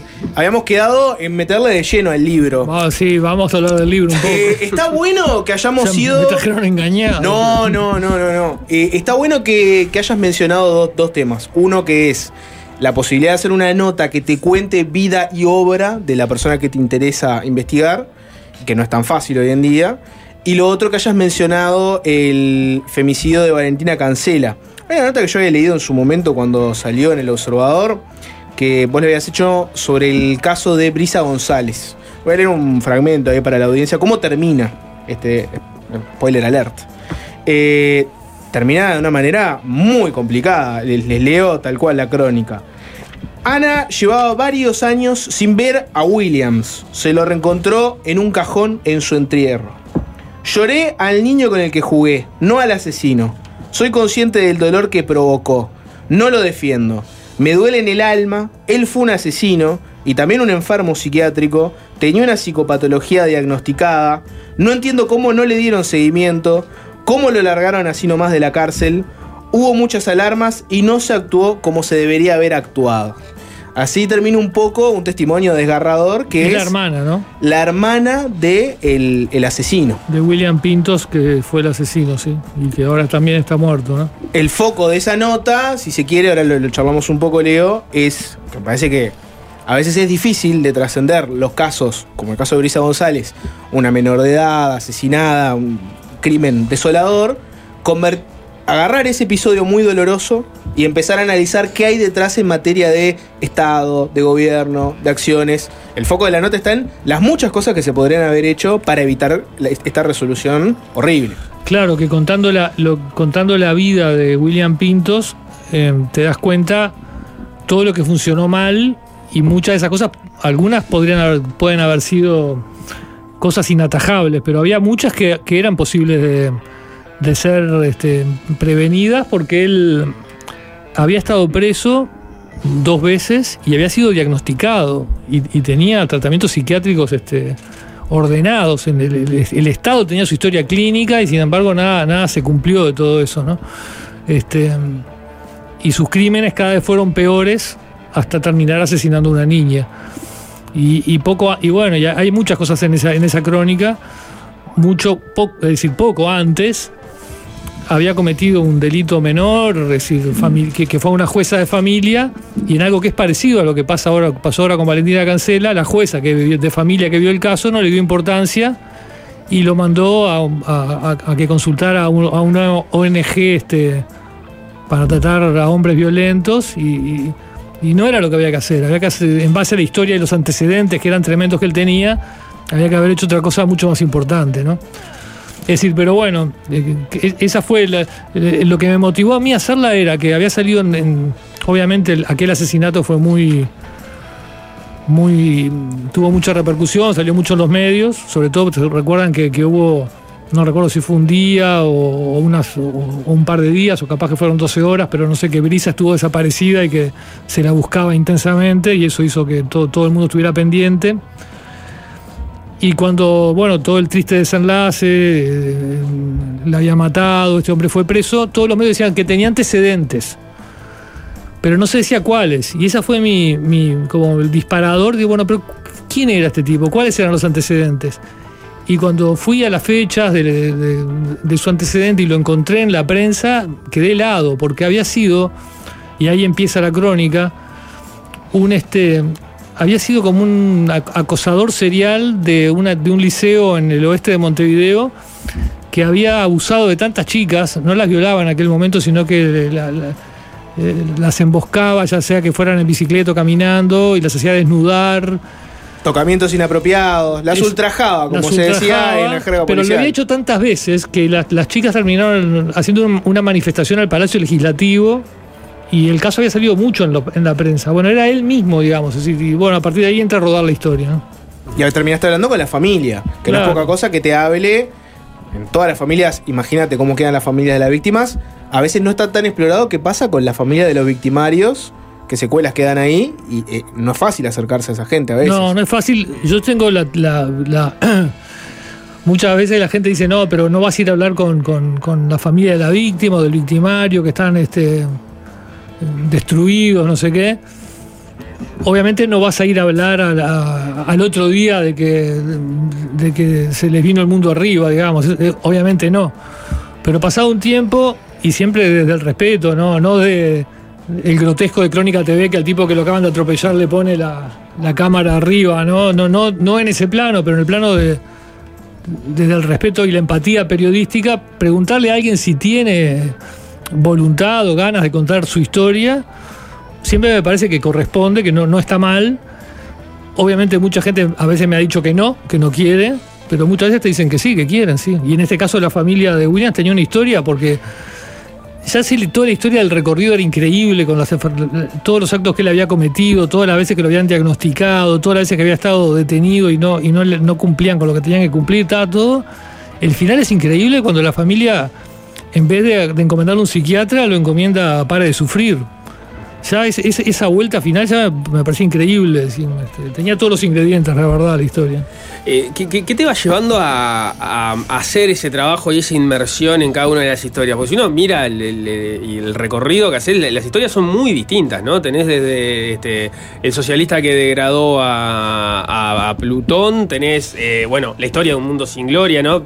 En realidad la debería de- describir más o menos. La historia de un mundo sin gloria es la historia de el, el suicidio de una eh, policía acechada por, por, por las deudas. La historia del socialista que degradó a, a Plutón es el de cómo los astrónomos uruguayos, una convención de astrónomos uruguayos logró, eh, en definitiva, sacar o echar, expulsar a Plutón del, sistema solar o de, de un- uno de los planetas del sistema solar. Eh, tenés una historia vinculada a los, a, los que no volvieron de, los Andes, o sea, el, el- cúmulo de historias es muy distinto, es muy distinto. ¿Qué es lo que te lleva a ir y decir, bueno, ta, yo este, este- de este detalle me voy a agarrar para mirar qué hay más en el fondo? A veces es algo que me. La de Un Mundo Sin Gloria, por ejemplo, yo era el editor del que pasa. Y le había dicho, creo que a Checho Bianchi. Había salido una. Me acuerdo perfecto el recorte. Una nota en últimas noticias que decía: se suicidó una policía. Y decía algo que no podía pagar las cuentas. Era una frase que había. Digo, andá y averiguá que, que- cuál es la historia. Y nunca me. Y se lo dije a dos o tres periodistas y ninguno me daba bolilla. Lo mandaste al frente al Checho, ¿eh? Con Creo eso. que sí, pero no estoy seguro si era él. Pero se lo dije a varios, ¿no? No, no me daba bolilla, no por pereza ni nada, sino porque tenían otras, o Sí, no daba el tiempo, no la veían esa, yo qué sé. ta. Y cuando yo me fui al que pasa es que estaba. Yo mismo, esta, esta es la primera que quería hacerla. Cuando sos editor tenés que encargar, no te da el tiempo de hacerlas vos. Pero ahí podía, le hice yo. Así que algunas vienen de que, de que hay- es que leer entre otra que, que están, creo que está en este libro, sí, la de Cohen versus Cohen es Sí. increíble. Esa había salido una nota en el país que decía que un hombre le había pedido permiso a la Dirección Nacional de Recursos Acuáticos para tirar esturiones en la laguna del diario. Y la Dinara le había dicho que no podía. Y tal, esa era la noticia. Digo, pero ¿quién, es, quién, quién tiene esturiones en la casa y quién quiere tirarlos, no? Porque el esturión supuestamente produce una fortuna en, en caviar, en Mm. fin. Entonces dije, a, a veces es mi propia curiosidad decir, bueno, ta, ¿qué, qué es esta historia? ¿Qué hay atrás? Y algunas otras de esas A- algunas veces hay historias y a veces no. a veces no hay nada. Claro. Claro, a veces chocamos que no hay nada o que la persona que sabe no te quiere contar también. Este, y, y otras veces en- hay algunas de esas es de la época que escribía en Gato Pardo y en, esas revistas internacionales que tenías que encontrar, por ejemplo, la de las este, la historia de los familiares de los que murieron en la tragedia de los Andes. Eh, ahí la editora era Leila Guerriero, que era eh, es, ¿no? Es una- el colmo de la exigencia, el colmo de la perfección, es decir, este, ¿no? Entonces, para convencer, yo le había dicho que, que- que- que- ¿por qué no hacemos algo con la tragedia de los Andes? Me dijo, sí, pero no otra vez la historia que. que La superación, de volver. Claro, sí, no, porque la minimizara, sino porque ya está, ya está contada, está claro. muy, muy contada, claro. Ya está muy contada. Este, Está bien, el tema me gusta, pero ¿qué historia vas a contar? Y no la encontraba, no la encontraba hasta que se me ocurrió, pero forzado por. Es decir, en la época de Gato Pardo era, era lograr interesar a Leila o a los editores extranjeros en algo de Uruguay y que realmente tenía que no, ser, no haber sido contado. Claro. Y, y- y la parte de los que no volvieron era la parte para que había para contar y agarraron, la historia. Agarraron la historia. Este, y tal, yo soy muy curioso en general, digamos. Este, entonces, prácticamente todo me, me llama la atención. En tu faceta de escritor, ¿no? Nico me mencionaba, mucha gente conoce al Leo Abercon que se especializa mucho en el pasado reciente. Tenés este Leo Abercon que tiene otros intereses este, diversos varios. Capaz que en el periodo de gobierno pasado, una cosa que se me ocurre que te pudo haber ocurrido, es que había una barra de gente que decía, bueno, mirá, Abercon cuenta la historia que no te cuentan otros, o que de alguna forma otros se dedicaron a construir un relato. Acá tenemos un periodista que está contando lo otro, te está derribando ese relato. Cambia el gobierno y aparece un Abercon que hace notas y muchas veces tiene que le toca derribar el relato de otros y en otros temas. ¿Te, te, te pasó eso? ¿Que tenés algún desencantado de los fanáticos de Abercon que pensaban que vos tirabas para un lado y en Sí, realidad no era tan ya, así? ya me pasó muchas veces, porque en- en- cuando estaba en el que pasa, era incluso salió en la página editorial del país un, un columnista puso que el suplemento era, era el veneno del comunismo infiltrado en el diario del país, digamos. Entonces ahí eran todas simpatías como em, en- siendo muy, muy esquemático, de izquierda, digamos, era como una ventana en el país a, a informaciones que el, que el cuerpo del diario no publicaba. Este, y ahí escribió un columnista que eso, que, que como el país publicaba en- dentro de la página del propio país el veneno izquierdista. Y lo, lo rajaron, por suerte. Este, fue lo último que escribió. Ahí estuvo bien el diario. Este, em, y, y después sí, después me- me- y- y- pero eso va cambiando. Y es cada vez que cambia el gobierno, y bueno, los que. Yo creo que ya la gente, bueno, no sé si la gente, pero que más o menos hay, hay un público que me conoce. Y, bueno, sabe por dónde va la cosa. Exacto. Eh, vos decís, siento mucha curiosidad. Que eso, eh, eh, digo, es la esencia también del periodista, ¿no? Sentir curiosidad y que esa inquietud lo lleve, bueno, este, a tratar de acercarse a una historia. Y estaba pensando también un poco en alguna de las cosas que dijiste, ¿no? Por ejemplo, la, de- la del esturión, o la de los esturiones. Pienso esa, cuánto esa curiosidad también a uno lo mueve porque se está imaginando una historia. Pa, Barney, ¿qué, por qué- qué es lo que, ¿por qué este tipo está haciendo esto? Y ya en tu cabeza estás proyectando una posible Sí. historia que no sabes cómo, cómo son, pero que ya el titular. Me pregunto si este, la ficción, ¿no? Es un tema que, que, que- que ronda o rondó to- este, en tu cabeza desde que, desde que te dedicaste al periodismo. Eh, ronda en el sentido que yo tengo una gran admiración por, por la literatura, por los escritores y por algunos escritores, ¿no? Este, una, enorme admiración. Entonces, este, y, y cuando leo un libro que, una novela que me gusta, quedo maravillado. Entonces uno dice, bueno, como cuando ves un buen jugador de fútbol, ¿no? Si yo juego toca, un tipo que toca la guitarra, ¿entendés? Decís, "Fa, si yo tocara así. Sí. Entonces, este, pero ta, pero no tengo, hasta ahora en mí no se ha presentado esa cuerda para Mm. nada. Es decir, lo mío es 100% realidad y no, no. ¿Y crees, y crees que es- esos dos géneros que estamos hablando, Sí. ¿no? Este, uno es más que el otro o son distintos? Decir, bueno, mira, en realidad, este, el- el- el- la crónica periodística son locos que tocan el charango, pero los que hacen ficción son los que tocan la no, guitarra. yo- bueno, quizás este. sin sea sin menospreciar al charango, ojo, no, por favor. obvio, que no- quizás sea, más, claro sea más raro, quizás sea más menos frecuente el, el- el caso de él cuando el periodismo adquiere valor literario. O sea que pasa de charango a guitarra, sería. Sí, ¿sí? claro. Pero, pero, pero No lo hubiera hecho en Cochabamba este, no, este no, no, lo, no lo- no lo pasemos en el altiplano este, este, este, este programa, pero, pero, pero cuando ocurre es en el mismo nivel, digamos, este a sangre fría o por poner un caso, Un caso clásico, paradigmático, claro. O el libro más reciente de, la rusa de Chernobyl, no me acuerdo cómo se llama, Sí. Svetlana. Sí, a- a- Sí, a- Ale- Alexiana Svetlana. a- Que fue la base para la serie. Exacto, ese libro yo lo leí hace relativamente poco y es impresionante, digamos, no, no tiene nada que envidiarle a la literatura. Este, así que no, no ocurre. Hay que ser bueno, hay que darle tiempo, hay que tener talento, pero no, el límite no está en ficción o no ficción. Claro. Tenés la curiosidad que es la base de todo y después tenés también una responsabilidad, si querés, como periodista, de intentar, bueno, más o menos reflejar voces varias, intercambiar con gente de todos los palos. Pero uno es humano y tiene su ética personal también, si se quiere.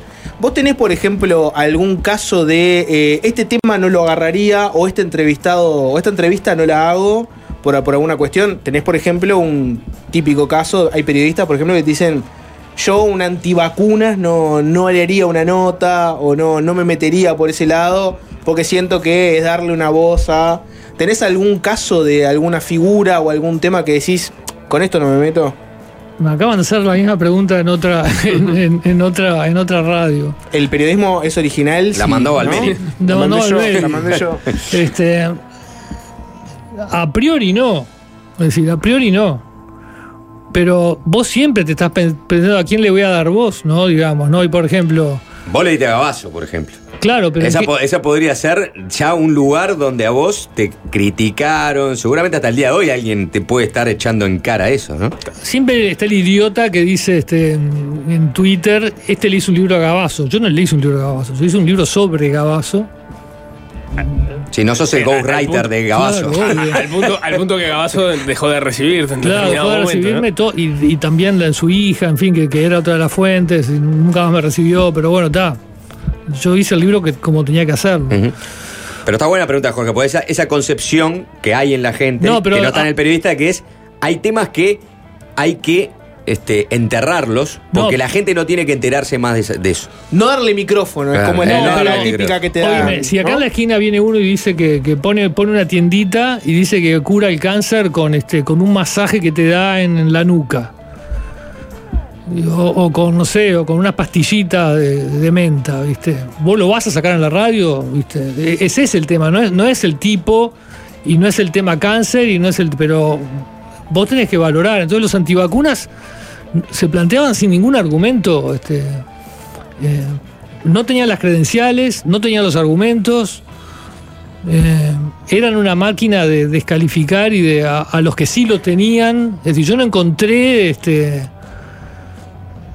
Sí, el que se acercara con- a convencerte con- mediante el diálogo y el respeto, ¿no? De, de alguna manera eso. Claro, digamos, este, eh, si, si vos estabas del otro lado, del lado básicamente donde estaba la Digo, gran mayoría de este personas, era- ejercicio- eras un manipulado por la industria. En el programa satélite con Nico, creo que este, esto lo hacemos todos los días. Y bueno, ¿a quién invitamos y por qué? Y en este tema le vamos a dar voz a fulano, mengano, y, y hacemos ese ejercicio. No siempre pensamos todos igual.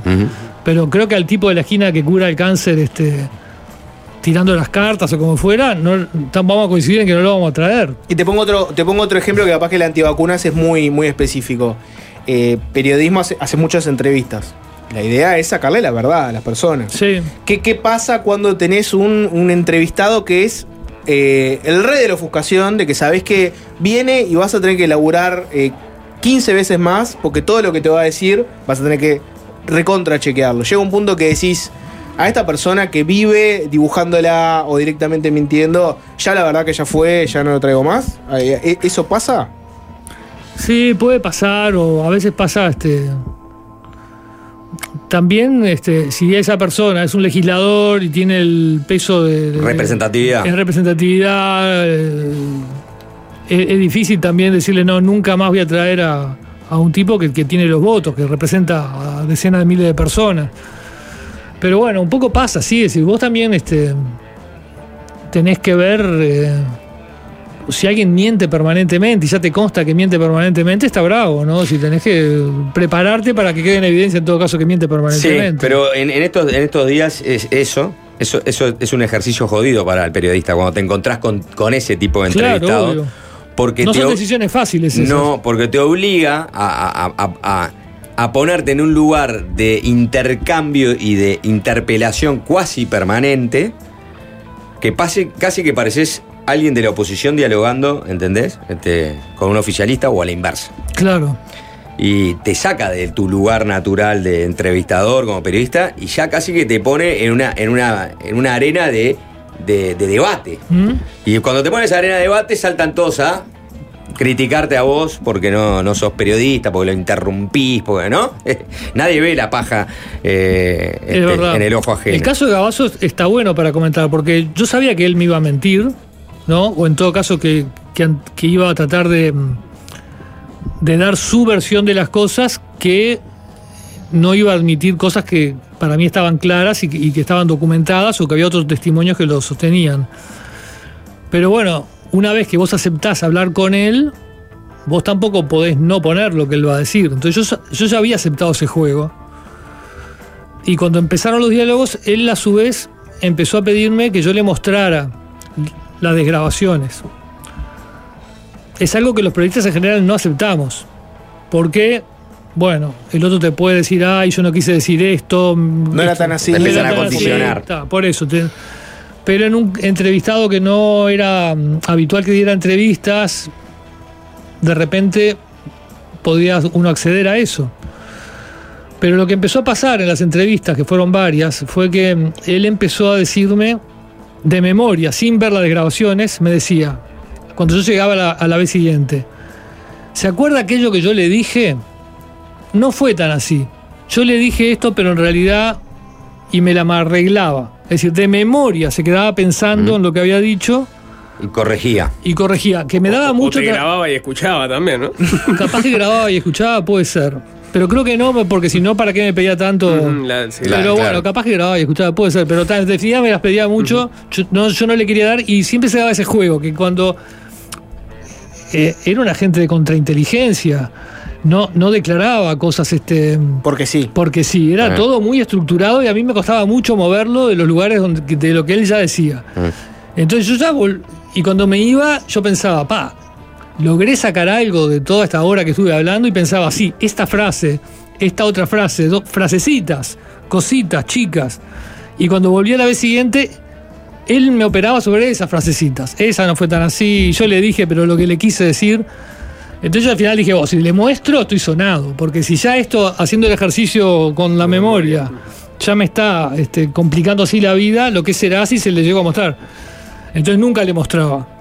Y él me decía, si usted no me muestra, yo no lo voy a recibir más. Y así fue finalmente. Puede- No lo recibió más. Claro, no lo recibió más. Ahora, la posibilidad que te Pero grabara es, es- No lo había pensado. No, No, no es que mala, ¿eh? maquiavélico como Nico. Claro, no. Y por eso Pero lo maquiavélico como en el Gabazo, equipo. ¿no? Por eso lo necesitamos en el equipo. Claro. Por eso lo necesitas en el que- hay que equipo. pensar como él. Eh, claro, maquiavélico como Gabazo, porque. Nico, devolvele- Y, y- y quizá quisi- quisiera ver lo que tú desgraba- desgrababas y apuntabas para ver si después coincidía con la, con ser, la propia grabación. ¿no? Nico, Leo, devolvele la, devolvele la Eh. caricia a Leo y, y contanos del libro La- donde lo encontramos. La todo. caricia ya se la llegué, ya se la dije en, en- en desayuno Yo cuando ya el día, que salió, mucho, el día sí. que salió el, el libro. Para mí este es el, el- el- es mi libro favorito de, de Leonardo. No es que los otros no estén buenos, pero eh, es un libro que está escrito de una manera espectacular cada una de las historias. O sea, vale. por- Yo considero y esto. Este, lo, lo pensé siempre, no es, no es este, porque ahora tengo una, una relación de afecto con, con Leonardo. Eh, para mí acá hay, este, es un periodismo este, con, con literario, hay, hay literatura en estas, en estas historias. Interesan por cómo están escritos más allá de, de las historias, más allá de que las historias están buenísimas. Pero además las historias tienen mencionábamos el caso de, de, Brisa y que tiene algunas resonancias con casos actuales. La historia de Un Mundo Sin Gloria también, que transcurrió hace más de eh, una década y sigue teniendo resonancias. O sea que el valor periodístico que tiene es inmenso, además de este, la variedad de, de- de- historias que hay, que son, este, algunas son muy divertidas, otras son recontra dramáticas. Realmente es un libro que... que Variopintas, Sí, dice. sí, lo atravesás, lo atravesás corriendo y, y vale por cada uno de, esas, de esos capítulos que, que cuento. Vayan a Mañana le voy a tener que comprar bizcochos a No, Nico. Qué alcahuete, eh. con bizcochos. Impresionante. Leo, muchas gracias. Te- me gustaría hacerte más preguntas, pero bueno, no, te lo, lo va a matar 13 a 0. Así que bueno, tenemos que hacer un asado entonces. Bueno, vamos a Nos vamos, ya viene 13 a 0. Chau, Un chau. abrazo, chau. Fácil desviarse.